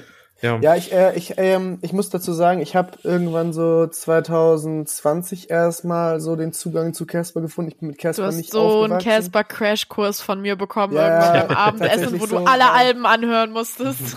So, dementsprechend ähm, war das äh, Alles was schön und nichts tat weh Album eigentlich so das erste Casper Release, was ich so mitgekriegt mhm. habe und das fand ich ultra krass das Album. Ich fand also nicht jeden Song super geil, aber ich fand ich mochte da die Aufmachung sehr gerne, weil ich auch einfach sehr doll Fan bin von Alben, Alben, die so wirklich, wo man merkt, das ist so ein Konzept und es fließt so wie ein Movie fast durch und es ist so wiederkehrende Instrumente und Elemente und Handlungsstränge und was auch immer. Und das ist bei dem Album jetzt natürlich auch irgendwie drin, aber es ist auch, also bei, bei irgendwann äh, alles war schön und nichts tat weh, mochte ich das so sehr gerne, wie groß und also, ne, weil Casper ja. auch einfach so diesen, sich das rausnehmen kann, so ein groß klingendes Album zu machen, was Mittel angeht und so. Und da hat das für mich sehr gut geklappt, da auch teilweise die Corniness immer noch so zu embracen, aber dass es trotzdem funktioniert.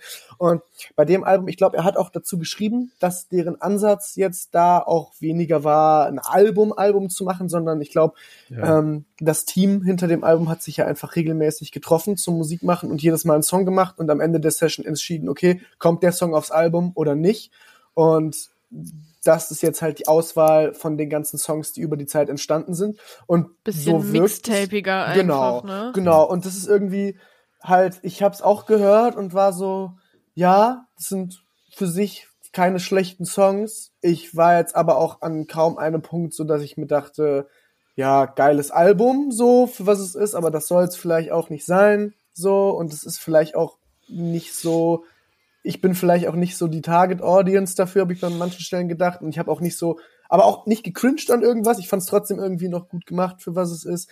Aber einfach nicht so starke Gefühle jetzt dafür gehabt, was auch irgendwie okay ist. Mhm. Ich, ich denke mir so, Casper ist jetzt auch irgendwie so an dem Punkt in seiner Karriere, wo es dann schon eigentlich was Gutes ist, wenn er ein Album macht, was, wo man nicht cringen muss, einfach von wie viel Musik der Mann gemacht hat und wie viel Output der hatte Zeit seines Lebens ähm, wo ich mir denke, ich kann das respektieren, wenn der halt ein Album macht, was basically einfach nur 10, 12, nicht Hits, es sind ja nicht mal Hits so alles, aber einfach ein paar Songs, so einfach so ein bisschen ein Album machen, als wäre es egal. Und so hat sich das für mich so ein bisschen angefühlt. Und dementsprechend, ich war jetzt nicht sonderlich begeistert, ähm, aber hm. fand jetzt auch wenig irgendwie. Ich hab, muss ja. zugeben, ich habe es auch nur einmal gehört am Stück, als es rauskam jetzt letzte Woche und seitdem jetzt nichts nochmal. Ja. Ich war ich war nur im Sommervideo, deswegen habe ich da ein bisschen weniger Bias als Nelle wahrscheinlich. Ich habe beim Videodreh unterschrieben, dass ich äh, nichts Schlechtes über das Album sagen darf. Ja. Das stand in dieser langen Quo-NDA, die wir unterschreiben mussten, mit drin. Ja. Ähm, ja, äh, dementsprechend, äh, ich mochte ich, ich, es war, ist halt so ein bisschen mehr low-key als das letzte Album und keine Ahnung, ja. dass irgendwie, es ist auch vom Sound halt mhm. viel, ich sag mal, so simpel, rappiger, poppiger irgendwie, als irgendwie so dieses ja. kernig Rock Alternative assoziierte, was irgendwie mehr noch so beim letzten Ding war, wo es ja. ja auch so sehr orchestriert teilweise war, was du jetzt hier halt nur so in Kleinigkeiten halt drin hast, so, ähm, so, und das merkst du halt auch schon, das Intro und Outro sind ja auch irgendwie nur so eine 30, 40 Sekunden Sachen, wo halt irgendwie es fast so ein bisschen wirkt wie so Casper KI 30 Sekunden, generiere mir ein Casper-Sample, was eine Atmosphäre erzeugt, was halt klappt für was es ist, weil so, ich mag, ich mag das Intro vom Album, also das, den zweiten Song, das eigentliche Intro, so inhaltlich, was da passiert und wie sich das dann über das Album zieht, eigentlich auch voll gerne. Aber ja, es ist insgesamt halt viel mehr low-key als alles davor. Und das ist vielleicht irgendwie für viele auch einfach weniger das, was Casper vielleicht ausmacht mhm. und irgendwie auszeichnet. Weshalb ja. ich das schon checke, dass das irgendwie mit so gemischten Gefühlen aufgenommen wird. Ähm, ja. ja. ich war jetzt auch nicht besonders enthusiastisch, aber ja. Ich finde es total, total spannend, was du sagst, weil ich erinnere mich irgendwie so an ich Casper auch schon lange höre, immer wieder an so Phasen, wo ich weiß, dass Casper extreme Schwierigkeiten hatte, weil der wollte auch immer so das große, wie du sagst, epochale Album, das wollte er irgendwie immer machen. Und ja. hat sich und ich glaube, man hat irgendwie immer, immer angemerkt, dass es ihm quasi sau schwer fällt, auch das Album dann auch zum Abschluss zu bringen, weil es noch nicht perfekt war und das noch nicht gestimmt hat und das ist einfach ein super anstrengender Prozess für ihn und wahrscheinlich auch für das Team safe, war. Safe. Aber du hast es dann halt aber auch gehört und er konnte das dann auch, wie, wie vielleicht auch ganz, ganz wenige in Deutschland das halt auch können, so. Und äh, na, irgendwie auch verständlich, dass er irgendwie so dann vielleicht auch eher eine healthy Herangehensweise an Musikoutput verknüpfen will und das so macht aber es ist dann halt leider nicht das, was es, was es ist. Und auf der anderen Seite ist es dann auch so, ich weiß, dass es, glaube ich, einfach so viele damals auf jeden Fall so viele so Casper-Fans gaben, wie Beispiel mich, die wo immer gesagt haben, so Casper ist halt auch ein geiler Rapper, Mittelfinger hoch, einfach ein geiler Part. Und da gab es immer mal wieder hier so eine Stelle, so Jambalaya oder so, wo ja. man merkt, der kann schon auch rappen und man würde sich halt immer auch mal wieder wünschen, der soll halt mal so ein Rap-Rap-Album bringen, wo einfach so ein ja, bisschen spittet und so. Voll, und das erfüllt dann halt auch wiederum nicht. So. Ja, genau, das ist halt, das ist, was du, was du sagst, ist check ich, weil ich bin ja auch jemand, gerade auch, weil ich ja so äh, an dem Punkt, wie ich arbeite, bin, dass ich ich immer, gerade jetzt bei meinem letzten Album, weiß, okay, ich will jetzt das Album machen, was ja. mich mein Leben lang bestimmt und irgendwie Aushängeschild für die Art von und ich will so jeden kreativen Gedanken, den ich habe, irgendwie definieren. Und ich habe es halt auch bei dem Album genau nämlich so gedacht, dass ich dachte, das ist es ausnahmsweise mal nicht. Und das ist irgendwie eine Sache aus der Perspektive von wie viel Musik der Mann in seinem Leben schon gemacht hat und wie oft also was heißt wie oft, das ist Casper jetzt keine Riesendiskografie, aber ich meine so gerade das letzte Album war halt vielleicht mehr so, das große epochale Album, Experience, was auch ich, immer. Ich will, ich will bei diesem epochalen kurz reingritschen, weil ich finde das richtig ja. spannend, ohne das Album gehört zu haben. Aber äh, das ist tatsächlich auch exakt der, die, die These, die ich gehabt hätte, lustigerweise, von wie sich die ersten zehn Minuten dieses Release-Konzertes angefühlt haben, weil ich immer zu jedem Album eigentlich immer die entsprechenden Konzerte gesehen habe und irgendwie ähm, Hinterlandtour 2013, 14, dieses riesenlange Ascheregen-Intro und es wird so ganz, ganz lange Stimmung aufgebaut und die ganze Halle hat irgendwie so ein Vibe. Äh, Langlebe der Todtour hat so ein super düsteres, basslastiges, auch ganz großes Intro irgendwie. Äh, alles war schön, nichts hat weh. Sowieso dieses sehr epochale, große so.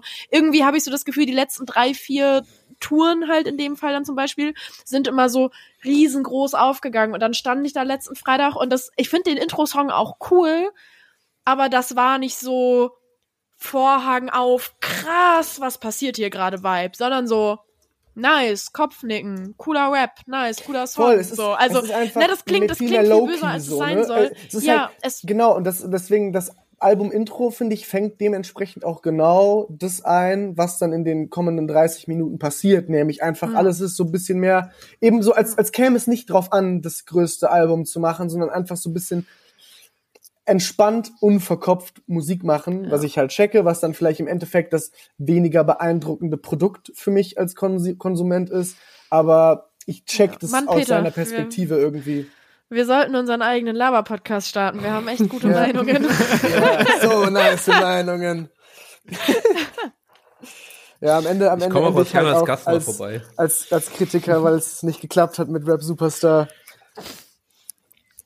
Ja, beste auf jeden Fall. Äh, einige Hip-Hop-Journals und freie Autoren, die früher für die Juice und andere Medien geschrieben haben, haben genau das hinter sich gehabt, dass sie irgendwann mal Musik gemacht haben im Hip-Hop-Feld und das nicht so gut geklappt hat und haben sich halt schlecht über andere Sachen geäußert. So, das ist ein okayer Weg, aber vor 15 ja. Außer Jahren, du bist vor 15 Jahren war es einfacher.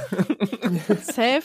Außer du bist Jan Kawelke und kommst jetzt einfach zurück. Ich respektiere das so doll. Der hat Mucke gemacht dann war der Giorno oder ist und jetzt macht er wieder Mucke. Muss ich ganz kurz einschieben, wenn du das gerade ja, schon ja, so ansprichst. Ey, wir gehen einfach rein in die Honorable Mentions. So, ah, das ist die erste. Boah, es respe ich respektiere das so doll. Ich finde das so geil, weil es immer dieses Klischee ist von wegen, ah, du bist mit deiner Musik gescheitert, du wirst irgendwie Giorno oder Manager oder machst irgendwas Blödes in der Musikindustrie. Und er hat halt und, halt Musikindustrie durchgespielt und kommt Digga, jetzt wieder zurück dadurch. So. Jan hat's einfach durchgespielt. Ich liebe das. Ja, auf jeden Fall, auf jeden Fall bold Move. Und ich habe, äh, ich habe es irgendwie gesehen, dass du es drauf gemacht hast. Und dann habe ich aber neulich so gehört und habe irgendwie gar nicht geguckt, okay, wer ist jetzt Künstler? Und habe gedacht so, ah, okay, krass, so irgendwie so so eine so ein Song mit so einer Thematik und so einer Perspektive habe ich irgendwie auch noch nicht irgendwie erlebt, mm. nachdem wir irgendwie gerade letzte Woche, äh, letzte Folge irgendwie so Tour, wo wir gesagt haben, hey, da waren so viele krasse so Themen drauf, die die du davor und danach nicht noch mal irgendwie in einem Song verarbeitet hast. Und da auf dem Song fand ich auch relativ viele, also insbesondere diese, diese Perspektive so mit den Eltern irgendwie, mit Heim und so. Ich denke so, okay, Voll. das habe ich halt auch wirklich noch nicht gehört und das fand ich auch auf jeden Fall spannend und ja. total interessant, irgendwie das zu, zu machen, so, weil das auch so ein, ich weiß nicht, wie das euch geht, aber das ist halt auch so ein Thema, das schwebt als jemanden, der Eltern hat, also jedem, irgendwann so vor der Nase herum, wo du denkst, okay, damit ja. musst du dich irgendwann beschäftigen und das ist kein leichtes Thema, auf jeden Fall. Ja, total. Und ich meine, ich finde das auch so irgendwie, ich glaube, bei dem, nicht bei dem Song, den ich raufgepackt habe, ich habe ja Kiesel raufgepackt, aber ich glaube bei äh, Aprikosen, ich glaube, bei dem hat er das gesagt, dass das ja auch irgendwie, dass das mal ein Gedicht war, dann war das mal irgendwie eine Kurzgeschichte erst und das ist irgendwie ein ganz, ganz langen Weg hin, dass ich habe, bevor es ein Song geworden ist. Und ich finde, das merkst du diesen drei Songs, die Jan da veröffentlicht hat, ultra krass an, dass das irgendwie nicht einfach, okay, ich will Musik machen, ich setze mich hin und ich schreibe einen Songtext, so, sondern dass das erstmal irgendwie ganz, ganz viele Ideen und Gedanken sind, die der irgendwie hat, die der erzählen will und das gar nicht vorrangig darum geht, Musik zu machen, sondern dass es vorrangig darum geht, dass er irgendwas loswerden will, so, und das merkt man dem ganz doll an und das macht mir ganz viel Spaß anzuhören. Okay, ich werde da, ich habe bisher halt genau den Song gehört, den ja. du auf die, die Liste ja, gemacht hast. Ich, aber ich das empfehle hört den Rest. Ja. ja. Ich glaube, es ist auch jetzt nicht ultra viel. Ich glaube, es sind so sechs, sieben, acht Songs oder so. Äh, es sind drei erst. Ey, es sind drei. Oh, drei. Okay, es, ja, ich, okay. Ja, es sind drei Songs erst, ja. Okay, ja, spannend. Genau, Kiesel war jetzt äh, auf unserer Vorbereitungsplaylist und ist jetzt auch dann äh, in unserer richtigen Playlist zu hören auf jeden Fall. Dazu vielleicht noch als Fun Fact so, dass der gute Mann auch auf dem letzten Gold Roger Album auf jeden Fall zu hören war, auch mit einer mhm. Gedichtform, wenn man eher möchte, oder so Spoken Word Beitrag. Also auf jeden Fall schon sehr nah dran an dem, was jetzt bei den eigenen Songs zu hören ist. So ja. genau findet man dann auch im Profil. Zumindest von der Atmo auf jeden Fall, ja. Das hat das ja so ein ja, bisschen losgetreten genau. jetzt wieder, ja. Voll. Genau. Ja. Ansonsten, äh, Nelle und Peter, wollt ihr vielleicht einfach weitermachen und eure Honorable Mentions äh, noch auf, äh, auf die Playlist draufhauen? Wir habt auf jeden Fall auch aus, aus wilden Genres mitgebracht. Ja, wir haben auf jeden Fall, also ich habe drei raufgepackt und Peter hat zwei raufgepackt. Peter, willst du einen von deinen beiden sagen, wenn du das noch weißt? Äh, ich hab, äh, und weil wir so viele raufgepackt haben, nicht so lang, sonst fliegen wir hier raus. Ja, also ich habe, äh, ich habe, glaube ich, hauptsächlich Freundinnen von uns draufgepackt. Ne? Ich, du hast ich, Müde und Panny draufgepackt, falls genau, es dir hilft. Müde und Panny, beides äh, Artists, die wie, also äh, Panny war jetzt auch, äh, ist ein, ein Artist aus Wien, ähm, irgendwie, der gerade erst äh, fünf, 16 mittlerweile? 16, 15? 16 geworden gerade. Und ähm, auch so irgendwie, wow. äh, den ich so ursprünglich so aus so Battle Rap Assoziierung kenne, vor drei Jahren, als die Person dann halt so 13, 12, 13 war so und hat aber jetzt auch so während der Pandemie so zwei, drei Alben gemacht und auch so selbst produziert in dem Alter und Überraschung, es ist halt alles richtig gut, so und dass man so null denken würde, ja. wer dahinter steckt und einfach total beeindruckend. Ähm, hat jetzt auch gerade, ich weiß gerade nicht genau, was der Stand ist, aber äh, Labelvertrag unterschrieben, eben weil es wahrscheinlich irgendwie noch ein relativ großer Weg vor äh, dahingehend liegt. Mm. Und äh, das war jetzt eine, eine Single, die letzte Woche rauskam. Ich, ist so irgendwo musikalisch, irgendwo so zwischen Rap, R&B, Pop, irgendwie so, ja, irgendwie, ich kann es auch jetzt nicht perfekt einordnen, weil auch viele Songs sehr unterschiedlich sind zueinander, sehr facettenreich, einfach voll beeindruckend, finde ich. Und dementsprechend habe ich das drauf gepackt, Digital Love.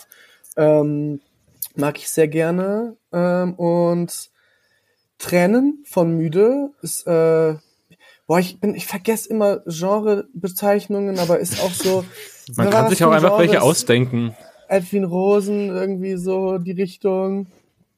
Es ist so New Wave, Lo-Fi, Indie-Rap oder Ja, so. genau. Das ist, das ist vielleicht ganz, ganz gut. Äh, auch ähm, äh, jahrelanger äh, Fre Freund von mir, der, den ich ursprünglich so aus Battle Rap Assoziierung kenne, der auch so ewig lange äh, sehr viel verschiedene Musik gemacht hat und jetzt so ein bisschen seine Richtung gefunden hat mit der Musik, die jetzt irgendwie seit einer Weile unter dem Künstler äh, Künstlergebilde müde rauskommt. Ähm, und äh, den fand ich sehr, sehr schön. Generell ist eine kleine EP, die letzte Woche rauskam.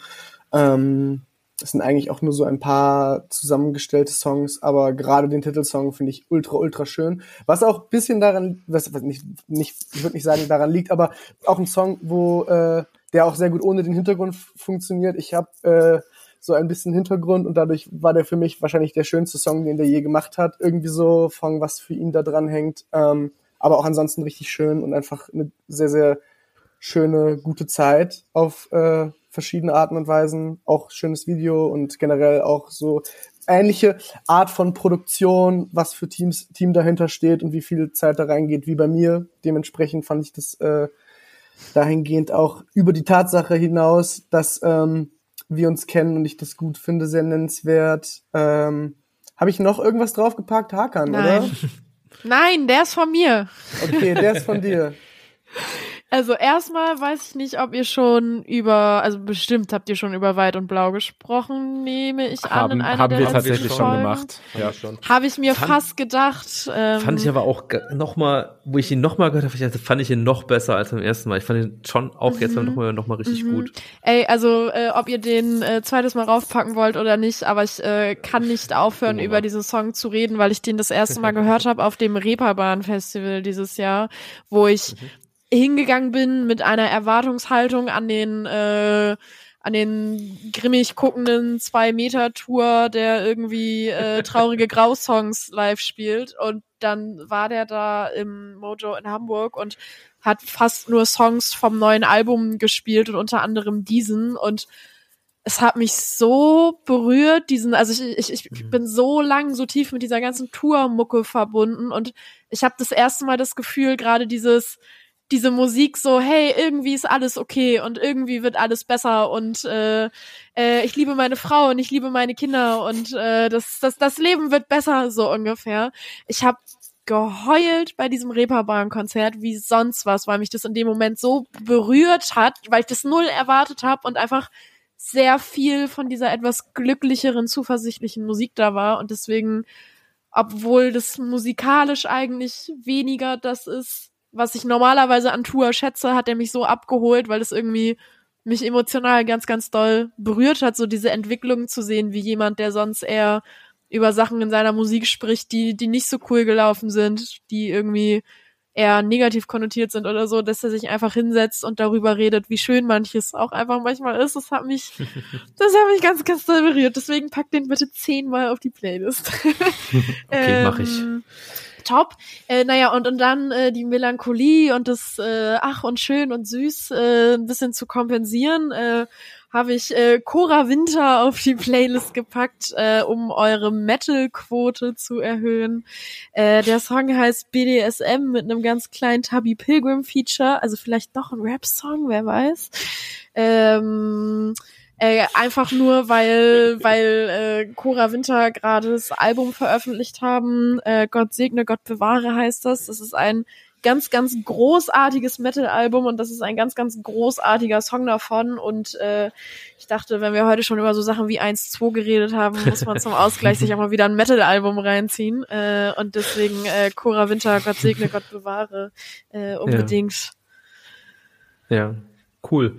Ey, da, da will ich gleich dann vielleicht auch noch mal ganz kurz anknüpfen zu, zu eurer Live-Erfahrung vom Live-Konzert, weil ich auch schon fand, dass die zwei Songs, die, die er dann äh, gespielt hat und was er alles auf der Bühne in diesen zwei Songs abgeliefert hat, Mann, dieser Typ, das ist einfach Rockstar. Guck mal, das, das Ding ist, ist wir haben erst überlegt. Pass auf, pass auf, lass mich das sagen, ja, aber wir haben ja, ja. auch überlegt, so, wen, wen nehmen wir in Berlin als Support mit, so, und, ähm, gar, gar nicht um Psassa herabzureden, weil Psassa mindestens, wenn ich, also ganz andere Art von Musik, aber wenn ich Hakan als Vor, als Support genommen hätte, das ist einfach vom, vom Pegel an, an Drive, so einfach von was für eine Art von Musik das Die ist. Leute wären na, nach Hause gegangen nach dem Support-Act, wenn du Hakan als Support-Act irgendwo hinstellst. So, was so. Energie einfach angeht, so, und, oh, ja, deswegen, ja. Äh, haben wir dann gesagt, ja, gut, also, äh, als Support wärst du zu powerful.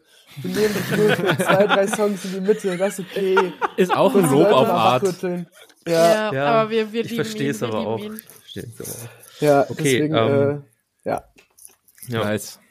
Wir machen jetzt einfach eine ganz normale Offenlegung, weil wir sind wir haben schon relativ viele Sachen äh, besprochen und es macht mir wahnsinnig viel Spaß, hier mit euch zu, zu sprechen. Aber wir haben so ein Limit, was wir hier aufnehmen können.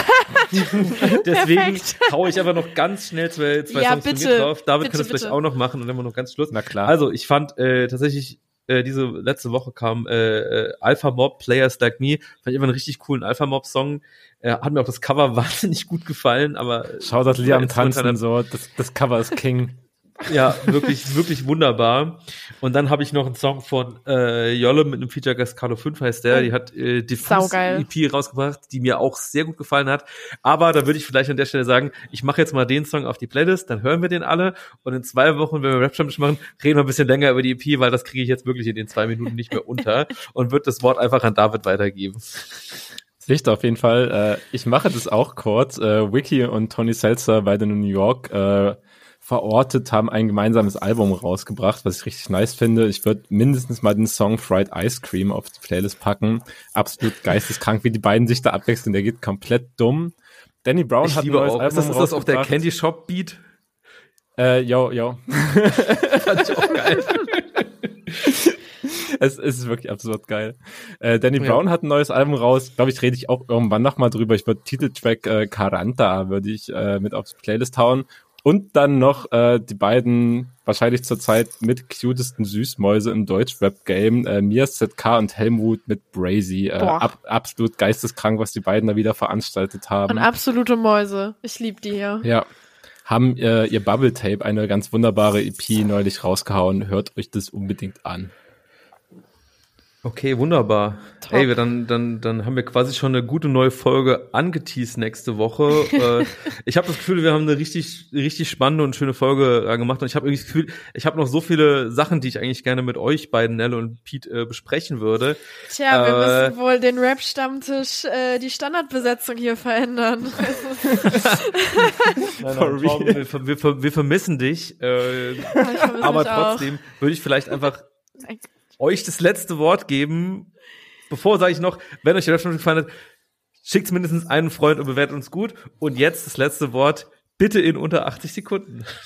Nimm du das, du kannst eloquenter, schneller und schlauer reden. Ich bin ich, äh, ich will gar nicht, ich wollte einfach nur sagen, äh, ich äh, danke, dass ich nochmal hier sein durfte. Ich bin und danke. bleibe der größte Rap-Stammtisch-Fan und diesen Titel wird uh, mir keiner ey. nehmen. Bitte, bitte, bitte, bitte ladet mich wieder ein, wenn das Tour-Album draußen ist, damit ich irgendwo im Internet zwei Stunden über das Tour-Album reden darf. Äh, Peter, letztes Wort oh, an dich. Oh. Was? Wort an mich. Ähm, ja, es war sehr, sehr schön. Danke, dass ich da sein durfte. Ähm, wir sehen uns im Internet.